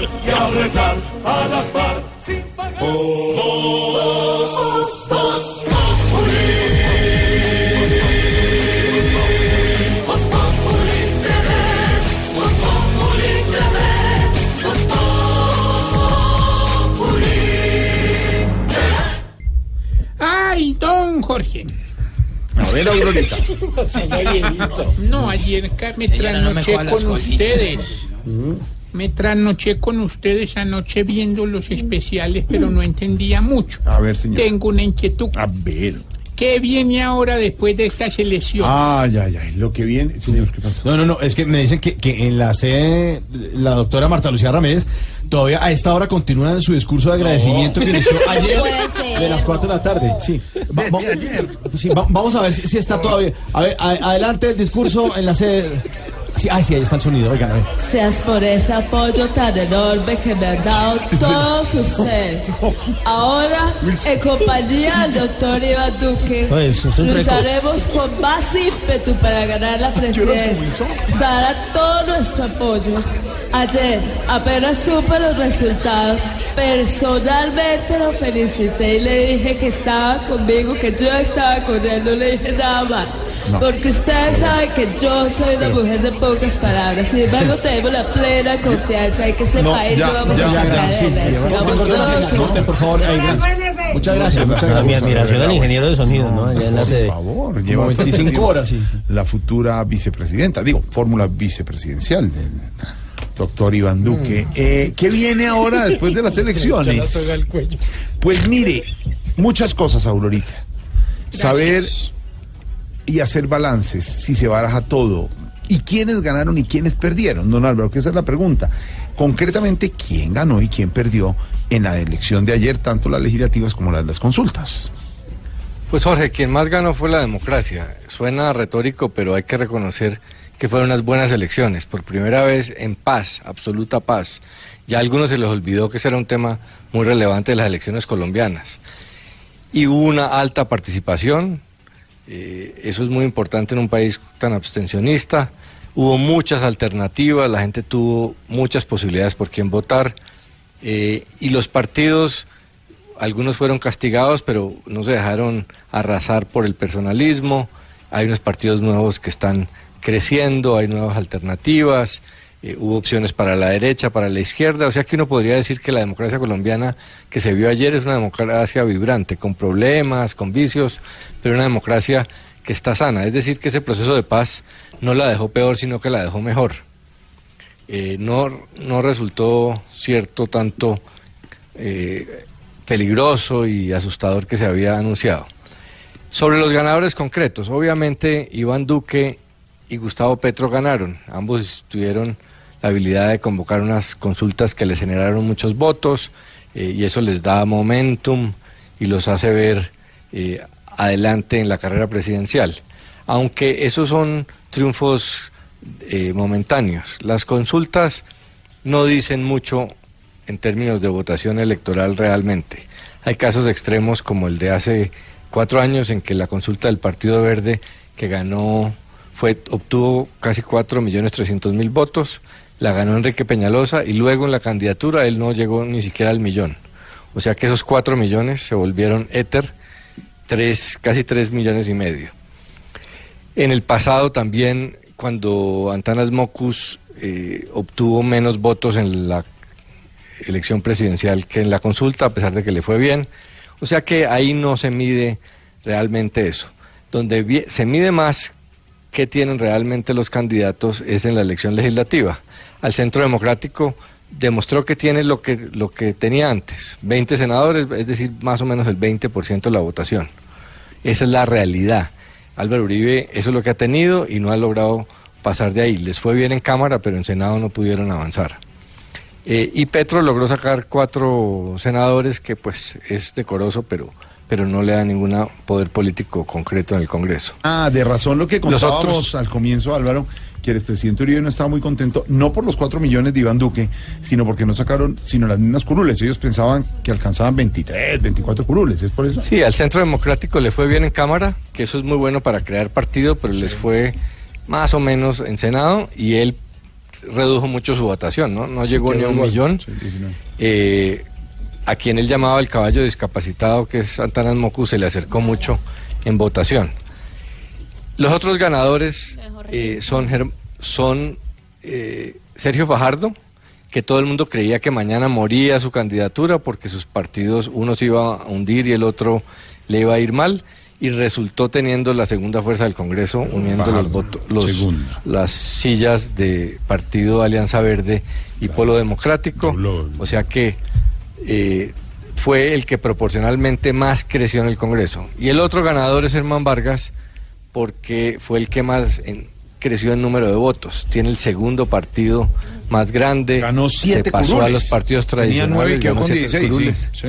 Hoy en día tiene dos millones de votos en el bolsillo, porque nadie duda que son de él. Entonces No, lo pero- que pasó ayer pero un es momento, que... Pero un momento, ahí viene una pregunta, Álvaro. Resulta que los cuatro millones de Iván Duque no son los cuatro millones de Iván Duque, sino son mío y tal. Pero los de Germán sí son de Germán Vargas y los de... Claro. Y, y- y- y los de Sergio Fardo y son Claro. de Sergio Fardo, es lo que no me cuadra. Claro, po- por una razón sencillísima. El ejemplo que le di. A ver. Enrique Peñalosa, la consulta de Enrique Peñalosa sacó hace cuatro años cuatro millones trescientos Sí. mil votos. Y El uno. candidato que ganó fue Peñalosa y luego él sacó menos de un millón. Ah. Entonces, los un voto de la consulta no se le niega a nadie. Muchos de esos votos no son de Iván Claro. Duque ni de Petro. Muchos son anti-Petro y anti-Duque. Entonces, ahí no hay nada real. En cambio, los de los partidos sí son más reales. Nadie le niega a Iván Duque que tiene un case de dos millones y medio que sacó su partido. Lo mismo Germán Vargas de dos millones. Si logra hacer una alianza con la U, puede estar cerca de cuatro millones. ¿Cuántos de esos votos de maquinaria se vuelven votos reales en una elección presidencial? Pues nadie sabe. Pero eh, demostraron fuerza lo mismo que Fajardo. Los perdedores, yo creo que hay un, perdedor principal. Perdedor. Que no tiene cara, no tiene nombre, pero es todas esas personas y los millones que siguieron con la teoría y nos tuvieron azotados durante cuatro años de que con el ingreso de las FARC a la democracia, con el proceso de paz, Ah, sí, se les iba a entregar el país y que iban a sacar una votación muy alta o que con su enorme riqueza iban a comprar curules. Oímos eso miles de veces, nos amargaron la vida con todas esas novelas mentirosas Sí. durante años. Todo eso resultó mentiras. Las FARC no sacó nada, está en un tamaño mínimo. Entonces, sí es cierto lo que 52.000 hemos venido diciendo. En el, en el Senado. Exacto. Sí, eso no es nada. O sea que el negocio de las curules con las FARC sí salió barato. Además, tienen competencia dentro de la misma izquierda. Va a haber otros 15 eh, senadores que van a competir con los cinco de las FARC en el tema de la izquierda. O sea que 52 en Senado, 32 mil en Cámara, sí, 80 mil votos. una vergüenza. Eh, la única vergüenza similar es la de Alejandro ¿Ordóñez? Ordóñez, que no llegó a 400 mil votos. Le ganó Carlos Caicedo. Sí. Después de, Sí, es que de toda la bulla que ha dicen hecho. Que eran votos contra, contra Petro, ¿no? La gente que ¿Y usted cree que y usted cree que de Ordóñez no hay votos contra Uribe? Pues Uribe, claro. sí, claro. O sea que Uribe derrotados los extremistas, los extremistas que, que decían que el país se iba a acabar con las Claro. FARC y que Ganadores. eh, desde el lado de Ordóñez metían miedo. Ganadores. Muchos de los que ganaron eh, son más moderados, pero obviamente en los dos extremos de la elección presidencial, en la derecha Duque y en la izquierda Petro, pues están retroalimentando del miedo mutuo. Vamos a ver si ese miedo empieza a bajar ahora que, que Fajardo y Vargas entran en la competencia. Ganadores y perdedores Sí, en la jornada de ayer. Vea, hay un duque, pero Uribe sigue siendo el rey, porque como lo dice nuestra dedicatoria, aquí el que manda soy yo. Síganme dando duro. Ya se dieron cuenta que el número uno aquí soy yo. No peleen más contra mí. Sigan sacando fotocopias. Aquí el que manda soy yo. Soy el mejor y el más pilo. En urna soy el caviar. Los otros son cochinillo. Les prometo que en un mes voy a gobernar solito. Cuando se encara me iban, respiraran por la herida. Porque Álvaro Uribe Vélez es el rey de la corrida, al que yo quiera lo callo, ya no me manda ni lina. Aquí el que manda soy yo, y se los digo de frente, mantengo para ordenar tres huevitos solamente. Aquí el que manda soy yo. Y si no les gusta suerte.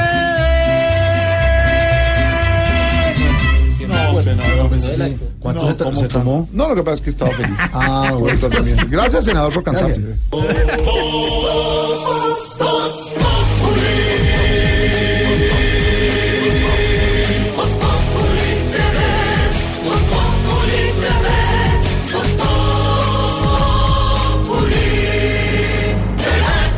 Despidos masivos en EPS Medimás, eh, don Wilson.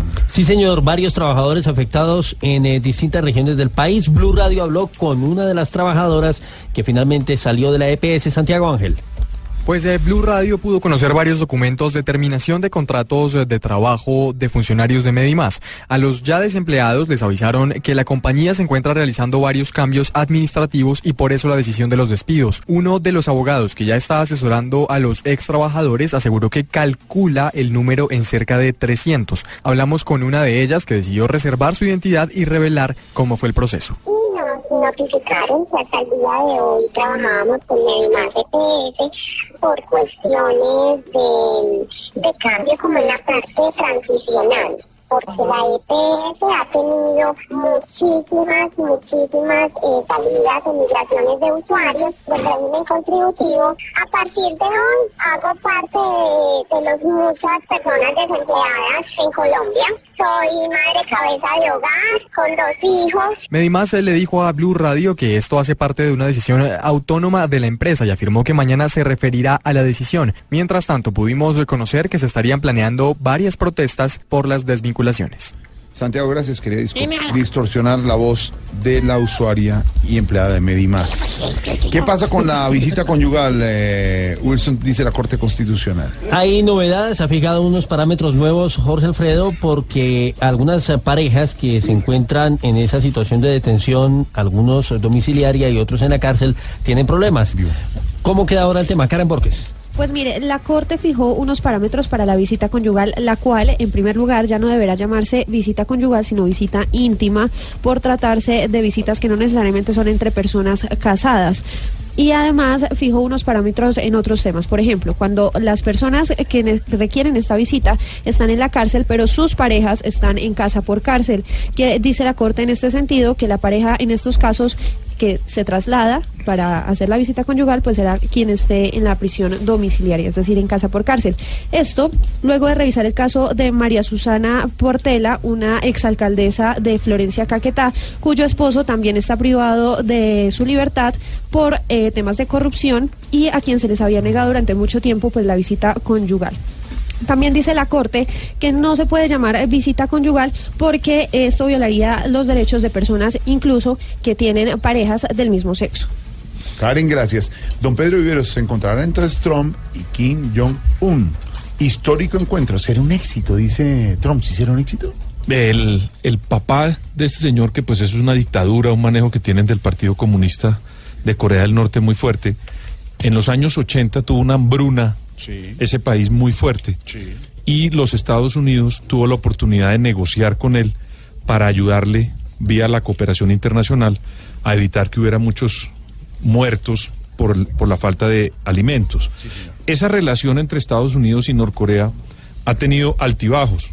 Desde esa época hasta hoy, no ha habido un momento donde se sienten a renegociar el problema de los misiles que ellos tienen cada una de las dos naciones. Pero en este caso, cuando el actual presidente o hombre fuerte o el hombre de los cohetes, como le dice Trump, lo está invitando a reunirse gracias a la intervención de Corea del Sur, porque quien hace la intervención y de mediador puente. es Corea del Sur, que es muy interesante porque si Corea del Sur propicia el diálogo y hace de mediador, pues hay un escenario donde ellos pueden eventualmente resolver los problemas de los misiles y entrar en un, en un proceso de paz como lo hubo en los años 80. Y me permite una cosa, ahí quien nadie quiera a Trump y nada, y qué tal que gane un Nobel por eso. Yo no sé, Pero- Puede ser. Pero se lo ganaría en yo pensaría que compartido con Corea del Sur. con- con- porque el presidente de Corea del Sur Exacto. o la me- es que usted sabe que hay un cambio muy fuerte porque la presidenta anterior Renunció por corrupción. por corrupción y el nuevo presidente Me lo gané yo, no se lo va a ganar él. Pero será un éxito. que papayas. Buenísimo. ¿Serán un éxito? ¿Hasta cuándo? ¿Qué opina? Eh, bendito amor, padre. Ay, apaguen.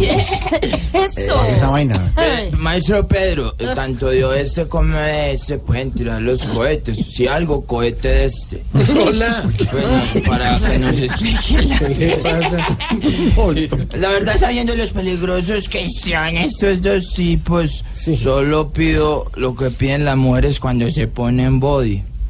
Que, que no se hunda el botón, por favor. Que no presionen horror. porque eso nos pone en una situación. Ustedes no van a creer, pero Santiago y yo nos llamaron también que para que mediáramos en el tema, pero, pero desistieron, ¿cierto, Santi? Sí, desistieron. ¿Y por qué desistieron? Porque la idea es arreglar sin trabas y digamos que nosotros complicamos. Santiago De todas maneras, no, a, a Santi a mí nos pasa lo mismo que a, que a Donald Trump cuando habla más de la cuenta. Que se, se nos suben los humos, entonces no queremos meternos en problemas. Compuse esta canción acerca de él. A ver. El dulce que más le gusta a ese loco Kim Jong-un es un palo con cabeza que se llama Bom Bom Boom. Y a Trump lo encuentro por su pelo, por su pelo amarillo. Yo lo encuentro como un taxi amarillo por encima, pero muy negro por dentro. Nadie entiende realmente qué quieren en sus caminos. Uno es gringo, otro coreano y pelean como chinos. Estás en el trancón. Y en el trancón, todo es. Voz Populi. En Blue Radio. Estás en el trancón. Y en el trancón, todo es. Voz Populi. En Blue Radio.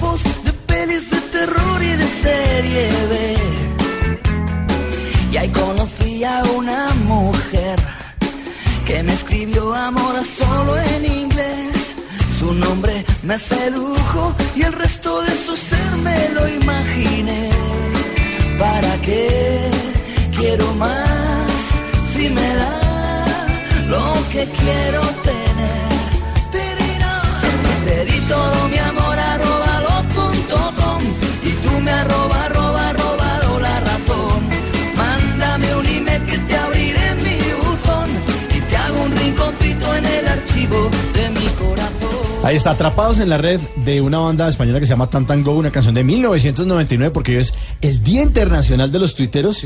Y muchos de los tuiteros yo creo que estamos Mauro, ¿por alguna atrapados? En la red. Fue una iniciativa de tuiteros en Latinoamérica que dijeron, bueno, ¿por qué no celebramos un día? Y dijeron, el 12 de marzo. Pero muy Pues desocupados es el día del huevo, de la leche, de la vaca, ¿por qué no puede haber un día de, de los tuiteros? Pues es un homenaje a las personas que se dedican a ese microblog o a escribir ideas muy cortas en eh, Twitter, en Internet. Y les tengo datos también que tienen que ver con, con Twitter. Por ejemplo, un 80% del tiempo que los usuarios pasan en las redes sociales es a través de dispositivos móviles. Es, bueno, es en los celulares donde se consultan casi todas las cosas, sobre todo en Twitter. Un 71% de los usuarios de Twitter se conectan a la plataforma al menos una vez al día. El tuitero algún, en algún momento del día revisa eh, su cuenta y revisa su timeline, que es lo que usted le va saliendo ahí. Pues este, usted sigue unas personas y eh, las personas que van trinando forman un timeline, ¿no? o sea, una cantidad de trinos que le va saliendo enseguidilla, por, por decirlo así. Otro dato, los tres países con más cuentas de Twitter después de Estados Unidos son Brasil, con 27 millones de usuarios, es que son muchos, Japón con 25 millones de usuarios y México con 23 millones y medio de usuarios. China no está metido en eso por, por políticas de. Estado, obviamente. Pero ellos tienen- controlan el Internet y todo. Sí, tengo entendido que tienen su propio Twitter allá y se llama de otra forma. ¿Cuántos en Cuba?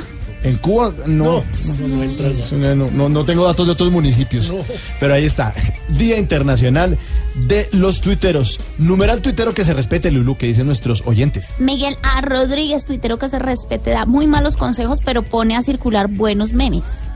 Oye, También. sí, es verdad.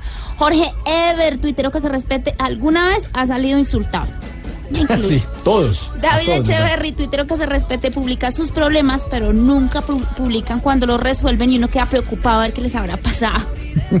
Rubén Díaz, tuitero que se respete, escribe todo lo que siente en sus dedos. Luis GMO, tuitero que se respete, le hackean la cuenta. Mario Burgos, tuitero que se respete, trina de día y de noche. Y ayer se le salió el estrato a las damas y caballeros de alta alcurnia que fueron a votar a Unicentro. Ah, sí. La grosería y la patanería que hablamos hace un ratico. La gente muy decente y se alebrestó frente a las urnas y... A la caray. Sí, a la caracha se les... Se les, salió. se les salió el indio, Pero quieren un mejor país, un país sin violencia. Eso, claro. Que no haya corrupción. Y los violentos son otros, ¿no? Pero yo cuando hago fila y regaño, o por no decir una grosería aquí al aire, a la gente de la mesa, ahí sí soy Oye, ese papito, por el tarjetón se le salió el tanjetón. el tanje, entonces... Sí, sí. reclamando los derechos civiles. Sí, sí, señor. Ay, ay, ay. Ahí estamos atrapados en la red, como dice esta banda de España, Tam Tam Go. Saqué mi visa oro y ella prometió que sería fiel. Nunca tocaré. Nuestros queridos tuiteros A también ver, nos Claudio. escriben, arroba mi yerno lo tolero. ¿Qué? Una persona ¿Cómo se llama? ¿Cómo? Mi yerno lo tolero. ¿Miller? Mi yerno lo tolero. Eso sí estuvo mal. Como Saludos raro. para él. Mejor déjenme leer a, a Miguel Ballén, que dice tuitero que se respete, se queda con la ilusión de que lean su comentario al aire. Excelente programa, Tarcicio Maya, presidente, pero que vaya guardando plata para las fotocopias. Ay. Buena idea. Nombraron al que tocaba nombrar, no al innombrable. No, pero no era para que salieran ustedes. Tarcisio Maya, que iremos al consejo. También tenemos nuestro libretista para el. Senado. Ya hablamos con pucheros. Sí. Ah, pues, si, si están pe- pegando los libretistas, hermano. Sí, ahí vamos. Bueno, Y hay un trovador senador. Ahí matamos dos paros de un tiro. y acá tenemos a Elkin. Lo vamos a convencer para que se una al partido. No vote por el Centro Democrático, no. Oiga, ya, pero usted viene aquí a hacer campañas de qué, Haga el favor, No digo, pero no digo, no sí. Sí, nada más, eh, ¿cómo se llama eso? Proselitismo. Proselitismo, sí, eso. Eso. le digo ya a usted. Más bien, póngame la Lo música, cubetazo. Y dice así. Así es. Subir la- las velas. Preparaos, corsarios mortales, para la llegada del más grande. ¿Qué indica la brújula? El barba negra de las ancianidades.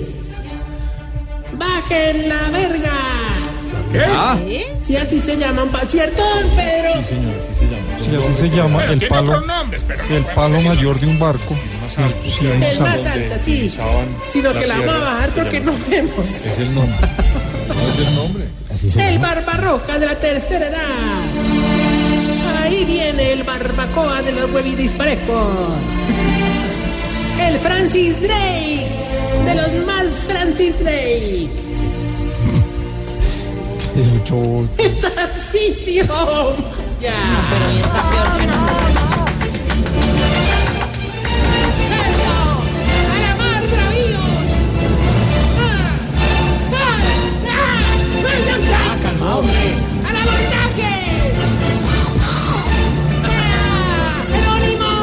Pero el original o el pirata. ¡Wilson! ¡No, no, no, no, no! De verdad. No, señor, me al favor y respeta que era prentón tan horrible, ya. Mandó quitar la Sí, bravo, ¿eh? Oh, de verdad, hombre. No parece que lo hubiera hecho Tibaquirá, hermano. Oiga, A, a burlarse de Juan Pablo, no, hombre. yo Respete. a la gente tampoco. No, hermano, de verdad. Qué presentación tan pobre, tan baja de presupuestos, tan falta de recursos, hermano. Ahí sí, como le dirían al travesti en minifalda, qué cosa tan amarrada, hermano. Como es de grosero Tarcicio, Como hubiera hombre. dicho el registrador. Sí. Ay, no, no, Mauro, Mauro. Pues, pues, ya. no, no, no, no, no. Está más Sí. cansón que los mensajes de texto de Paloma, pues, de verdad. A ver. No, hombre. No tan bravo. No, no, de verdad, hombre, Mauro. No encadenes mi buena actitud con el yugo de tu aflicción. No.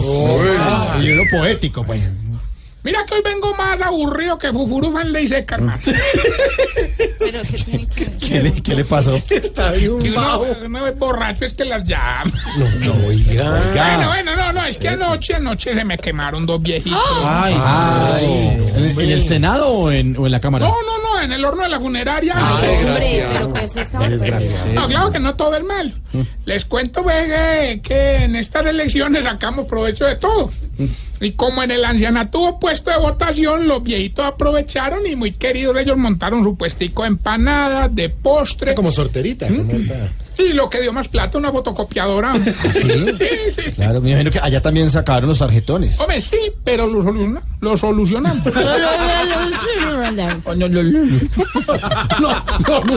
¿Y cómo lo lo Lalo? Vea, por burlarse usted de la gente, están burlando usted. A mí no me importa, yo estoy Un feliz, truco del más gordito. Lo malo, güey. Lo malo, güey, que mientras estaban fotocopiando los tarjetones, don Cacarón yo le rentó encima de la fotocopiadora. No. Entonces, por, por eso en esa consulta Duque quedó nítido. Marta sí quedó un poquito borrosa. ¿Y Ordóñez? Quedó como un culo. Oiga. No sea así. Ah, bueno, bueno, bueno. Con el permiso de ustedes, quiero aprovechar para hacer una mención especial a Jorgito, Ricardo Espina, Pedro Viveros y Alvarito Forero, que mostrando su calidad de personas se dignaron a votar en el ancianato. Muy bien.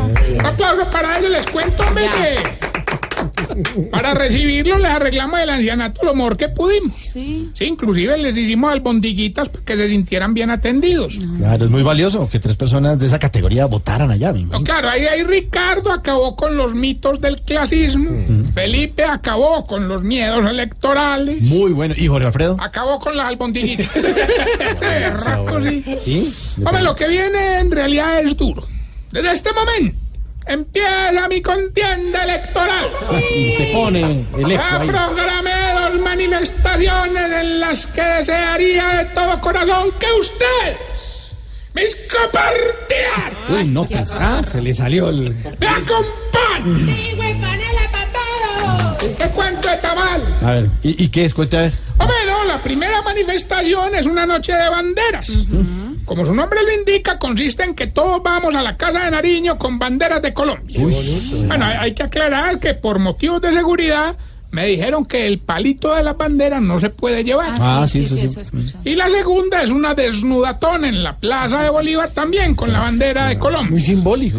Y allá sí podemos llevar el palito. Ah, bueno, si sos capaz de quitártelo y dejarlo en la casa, no, no lo lleves después. No, está- Igual con el frío eso queda... me- Oiga. El desnudador. Queda media asta. Y vamos a ir todos, todos, ya, todos. Bueno, y la mesa alterna. La mesa alterna también. Vamos más bien con la sección que le ayudará a identificar si usted... Se está poniendo viejo. Cuéntese las arrugas y no se haga el pendejo. Si cuando se echa antisolar le quedan parche blanco en los cachetes... Se está poniendo viejo. Cuéntese las arrugas y no se haga el pendejo. Si ayer salió a votar con toda la familia como si fuera un paseo... Se está poniendo viejo. Cuéntese las arrugas y no se haga el pendejo. Si cuando se toma una foto hace caras para que no se le noten tanto las arrugas... Se está poniendo viejo. Cuéntese las arrugas y no se haga el pendejo. Si cuando alguien le dice que roncó muy duro toda la noche, usted dice, no, hombre, si yo no ronco, me... Se está poniendo viejo. Cuéntese las arrugas y no se haga el pendejo. Si ninguna gorra le queda bonita... Se está poniendo viejo. Cuéntese las arrugas y no se haga el pendejo. Si aprovecha cualquier gripita para incapacitarse dos días... Se está poniendo viejo. Cuéntese las arrugas y no se haga el pendejo. Y si cuando tiene una fiesta dice, hoy sí me lo va a tomar todos, pero a las dos cervezas ya tiene ganas, dice, para la casa... Se está poniendo viejo. Cuéntese las arrugas y no se haga el pendejo. Bueno, mientras le damos tiempo al Usain Bolt purgado... Ando muy preocupado, hombre, con las estadísticas de la campaña. ¿Cómo así? Dicen los expertos que en este momento tengo 3 millones de votos de las ancianidades. Pero que para las elecciones no lo vamos a contar con millón y medio. Claro, o sea, se le, se le tuerce, en, en mayo se le tuerce la mitad. No, no, no, se muere en abril la mitad. Ah, sí, Oye, viejito. Así es esto, así es esto. Sí, no, no. Miren que ya tenemos la llamada, ¿aló, Hilbertico? El mismo que llama y gana Otorrillo. Hombre, este Hilberto llama y llama y no le cansa de llamar, hombre, definitivamente. Vos estar hoy más desocupado que José Obdulio, hermano. ¿eh? Sí, que Pero bueno, ya que llamaste, participa, Pues. Hoy tenemos tres premios. Sí. Tú podrás escoger el que tú desees. Sí. Uno es una beca para estudiar donde quieras y lo que quieras. Sí. Otro es trabajar donde quiera y como quiera. Y otro es casarse con la modelo millonaria que quiera. Solamente nos tiene que decir el pedacito de la canción y qué quiere hacer. Estudiar, trabajar o casarse. No, pues ya gané, suéltela y verá. Escuche pues. Pero pues. No quiero trabajar, no quiero ir a estudiar, no me quiero casar. Pelota. Bueno, Gilbertico. Dinos el pedacito de la canción y qué quieres hacer, estudiar, trabajar o casarte rápidamente. No quiero trabajar, no quiero ir a estudiar, no me quiero casar. Bueno, entonces quédese sin premio, hermano. De verdad que no puedo hacer más Sí, más bien el quien quede Se le- tocando la guitarra todo el día. No quiero trabajar, no quiero ir a estudiar, no me quiero casar. Tampoco quiere tocar la guitarra. Yo creo que hoy sí gané. Yo creo que no. Chao. Sí, chao. Solito, Sí, claro, solito, sí. se Los lunes son mortales. Se autoeliminó. Recuerden nuestras redes sociales, arroba Tarrillo Maya y esta pregunta. Oye, ¿por qué era que a los viejitos se les pone canoso todo menos los sobacos? no voy a estallar. No, de verdad. Vea pues.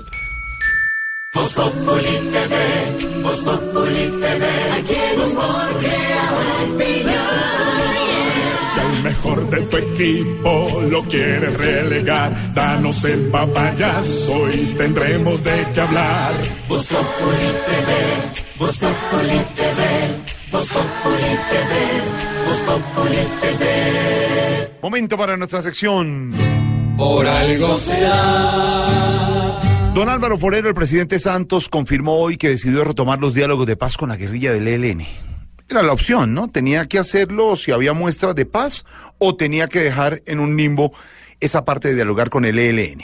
Jorge, tristemente ese reinicio de los diálogos con el ELN no le genera alegría a casi nadie. Y tristemente porque debería ser una buena noticia, más cuando recientemente los diálogos tuvieron éxito para terminar un conflicto como el de las FARC. Pero lo triste, más triste aún es pensar que la única alternativa que tenemos es seguir en un conflicto sin buscar salidas políticas, como si la vía militar hubiera sido útil o suficiente durante 50 años. Yo estaría de acuerdo con que no se volviera a Quito a negociar con el ELN si hubiera una mejor alternativa. Pero la alternativa militar exclusivamente pues no sirve. Aquí nadie está diciendo de entregar las armas por parte del Estado y dedicarse a suplicarle al ELN. Se trata de mantener la presión militar por ahora y tratar de negociar un cese al fuego que genere unas condiciones para un diálogo. Es muy difícil creer en que este diálogo salga bien, pero era muy difícil creer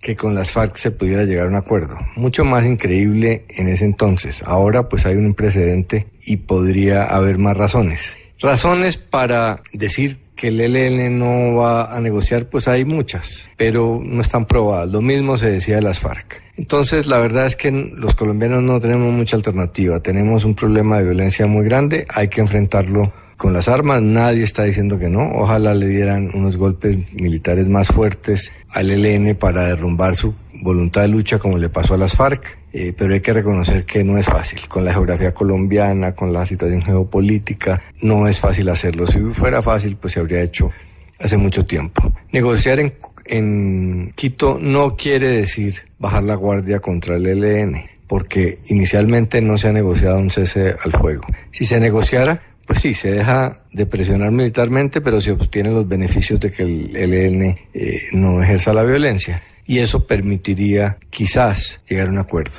Si no lo permite, de todas maneras es mejor tener a una guerrilla en cese que una guerrilla actuando. Entonces, volver a Quito tiene muchos más beneficios que riesgos. Y si definitivamente después de un tiempo eh, no se tiene éxito, se puede levantar. Pero No estaría bien que un gobierno que acaba de, de hacer un proceso de paz exitoso no le deje a un siguiente gobierno la posibilidad de una mesa para intentarlo también. Y si don Álvaro lo dice. Por algo será. Es mejor porque hace más uno con negociación que con explosión. Acabar una guerra con guerra no es solución, sino chicharrón.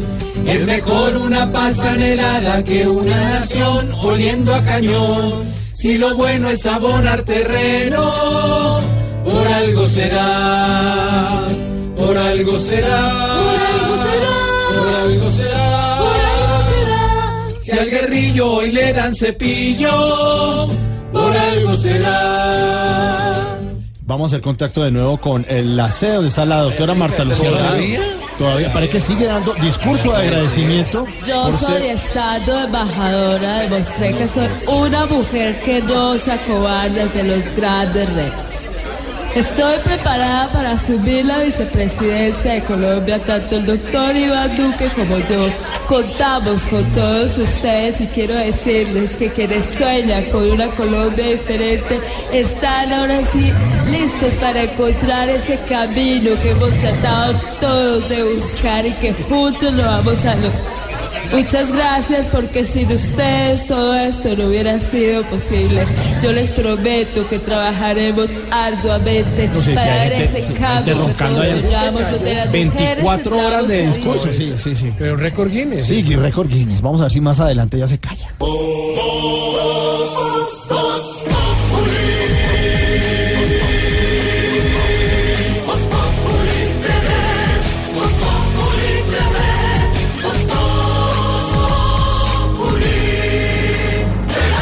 Oiga, anoche en un acto en Pensilvania, Donald Trump se jactó de su liderazgo frente a las demás naciones. Se hartó y que Sí, tomaría. Y a sus antecesores, sobre todo dijo que nadie nunca había hecho nada con Corea del Norte. Y hasta de un discurso. Pero para poderlo entender, aquí está nuestro traductor de Voz. Populi. Y le va saliendo todo. Sí, ahí está. Indian people. Colombianos, Camilo Cifuentes on Voz Populi will be visitar su país será Daniel Londoño en Cartagena. un verdadero placer. Dedito pequeño del pie, my visit. ¿Que para qué les va a servir mi visita? Rigoberto Urán. Yo que voy a saber, huevo. I can Avianca Solo sé que no me puedo demorar because Gustavo Petro en Cúcuta. porque tengo que salir disparado. I just hope my oh yeah, oh yeah, oh yeah. Solo espero que mi llegada Do not airport selfie, selfie, selfie. no me esté esperando Jorge Alfredo. Citation with Flavia dos Santos. Solo quiero mejorar las relaciones. So I will see Por eso también me veré with boom boom cash con Kim Jong-un. because Hugo de Borojo. Porque ya es hora de ir parando esto. See you, pictures. Nos pillamos, pichurrias. Que el jefe no te dejó salir temprano de la oficina. En la oficina, todo es Voz Populi.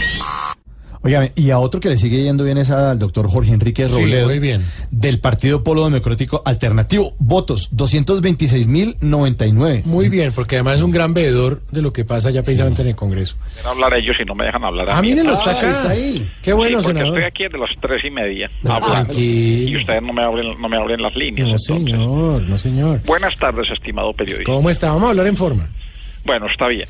¿Considera que esos votos son fijos para la coalición Colombia? Sí, mi estimado periodista, como saqué tanta votación, ahora sé que me van a dejar hablar. Claro. ¿Cierto que me van a dejar hablar? Sí, señor. Además lo felicitamos de verdad nuevamente por esa alta a mí lo votación. que menos me gusta son los lambones. Ah. o sea que si va a seguir de lambericas, mejor cambiamos de tema. No, señor, no. Por ejemplo, hablemos de posibles alianzas en la coalición, ¿le Ah, parece? eh, buen tema. Ok, ah, ¿Va a ser alianzas? Lo estuvimos analizando y después de mucho discutirlo, hicimos lo que siempre ha hecho esta coalición. ¿Quién? Hacer lo que diga Claudia. No, señor. O sea, no, verdad, hablando en serio. ¿Eso no fue una decisión concertada? Claro que sí, nadie ha dicho eso.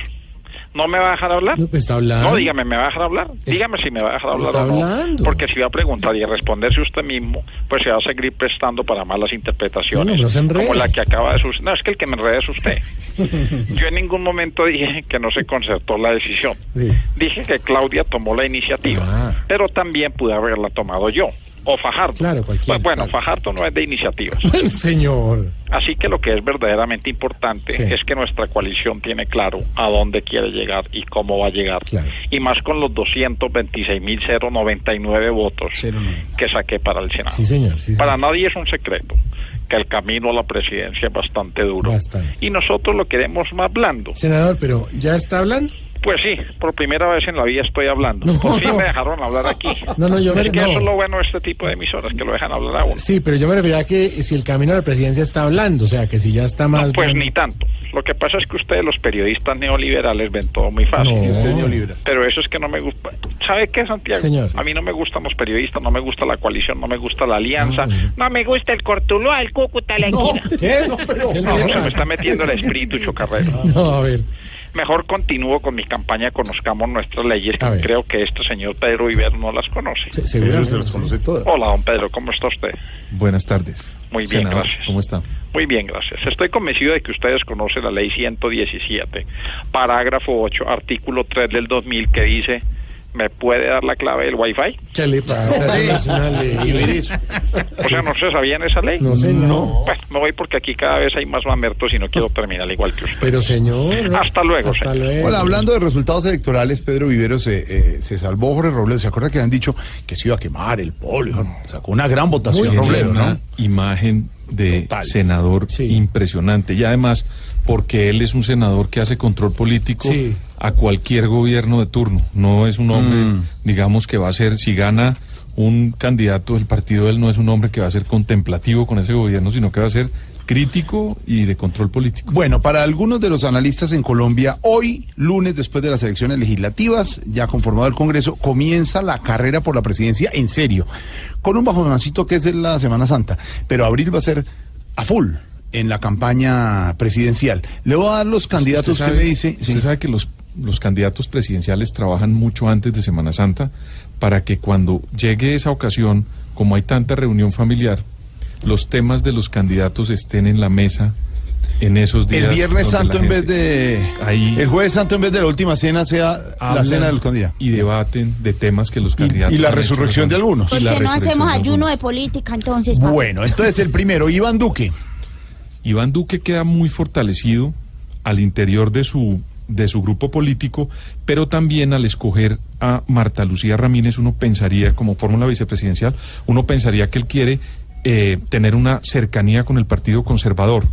El Partido Conservador le fue bastante bien en, en- en votación. Perdió dos curules, pero le fue bien. Sí, pero tiene una votación de un millón, un millón y medio de votos, hay que votos. es importante, porque yo pienso que la estrategia de él es acercar a ciertos grupos políticos para intentar ganar en la primera vuelta. Una persona que saca, eh, la votación que saca Iván con Marta Lucía son 6 millones de votos. Mucho. Y si acerca a otros sectores, él puede estar pensando en estirar de aquí al 27 de mayo para ver si logra ganar en la primera vuelta. Gustavo Petro. Gustavo Petro queda en una posición, digamos, compleja. ¿Por qué? Porque el discurso de Gustavo Petro, como lo hemos visto, es tan radical que si hay una segunda vuelta, yo no sé de dónde tendería, dónde tendría Petro posibilidades de captar votos de otras tendencias por el discurso tan duro que está teniendo en estos días. Y mire usted que, por ejemplo, uno ve a Fajardo, que está buscando alianzas y siempre cuando le ponen o le proponen trabajar con Petro, ahí hay como una barrera y una lejanía que recuerde usted que si pasa la segunda vuelta hay unos candidatos que tienen votos y si uno tiene un discurso tan radical pues no va a traer esos votos para uno. Entonces le tocará ablandar el discurso e intentar ver con quién hace una alianza. Germán Vargas Lleras. Germán Vargas Lleras, digamos que fue, esa es como la resurrección. Acuérdese que él venía en las encuestas marcando un poco bajo, él no estaba en estas elecciones de consulta, pues no estaba en juego su candidatura, él ya tenía una candidatura sólida, pero con lo que sacó su partido, sin candidato presidencial, saca el partido Cambio Radical dos millones de votos. Y uno ve que hay unos sectores, como el partido de la U, que no tiene candidato, que uno podría pensar que Que ellos pueden tener una cercanía. Sí. También hay unas personas del Partido Conservador que tampoco tienen candidato presidencial y ahí también podría capturar unos votos.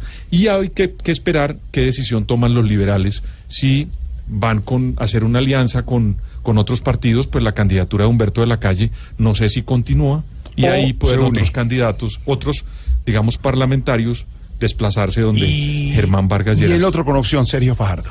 Sergio Fajardo queda, mire, él aumentó la votación del, del partido del- de los verdes y de esa coalición gracias a la llegada de un señor, de un gran político que es Antanas Mocus, y eso le da mucho Gracias. oxígeno, Oxígeno, a, claro. su, a su candidatura. Lo que tiene que hacer son alianzas rápidas, Sí. porque Gracias. en este rifirrafe, por llamarlo de alguna manera, entre la derecha y la izquierda, pareciera que Petro ha capturado una cantidad de votos que antes tenía Ah, Fajardo. Entonces a. Fajardo le va a tocar una pelea para volver, tendiendo a ser de centro izquierda, a traer unos votos que en estas recientes elecciones pareciera se fueron donde Gustavo Petro. Panorama y futuro de los candidatos presidenciales. Sí, Alfredo, y vamos nuevamente a la sede de la doctora Marta Lucía Ramírez. Sí, que a esta hora, a ver si. terminó Seguramente ya haber terminado su Sí, discurso ya, de agradecimiento. Yo creo que ya terminó. A ver si. sí.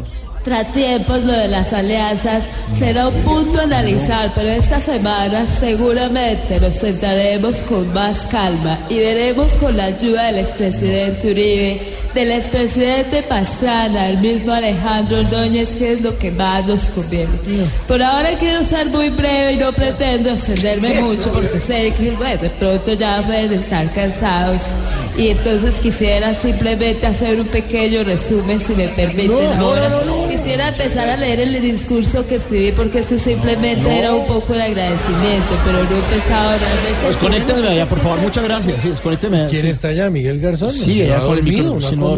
Aquí estoy con la senadora un poco cansado. un poco cansados. Ya vamos llegando al final de nuestro programa y hoy, hoy se reanudan los diálogos de paz con el ELN. Pensando en la vida, en salvar vidas, en lograr una paz completa para Hola. Colombia, he decidido retomar los diálogos de paz con el ELN, dijo el presidente Santos hoy en la Casa de Nariño. Gracias a todos. Gracias a todos. Y sobre este tema es nuestra dedicatoria. Nos encontramos mañana a las 4 en punto. Feliz noche. Chao.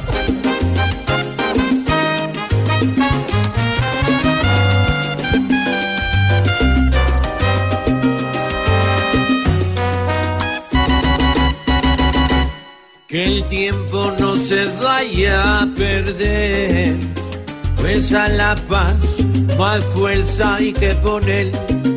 Si van a hablar que no sea otra inocentada y que a los días no digan no nada. O se tarden hablando bobada. Que hoy no sea lo mismo de ayer. Y ya no más con mentiras y quimeras, pues eso ya nos cansó de tal manera que convencido hoy no está ni Juan Manuel y otros tantos estamos igual que él.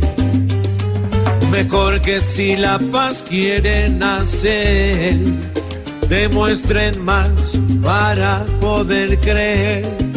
De lo contrario, no ilusionen con bobadas. No son los santos, ya la gente está mamada de ataques a bala y granadas. Que no nos paguen así como ayer. Vaya. Para poderles creer, un gran esfuerzo hay que hacer. Porque en Colombia ya todos saben, con ellos fácil no Solo es. queremos ver los serios que van a hacer. Acá nos vieron la cara casi, no nos la vuelven a ver.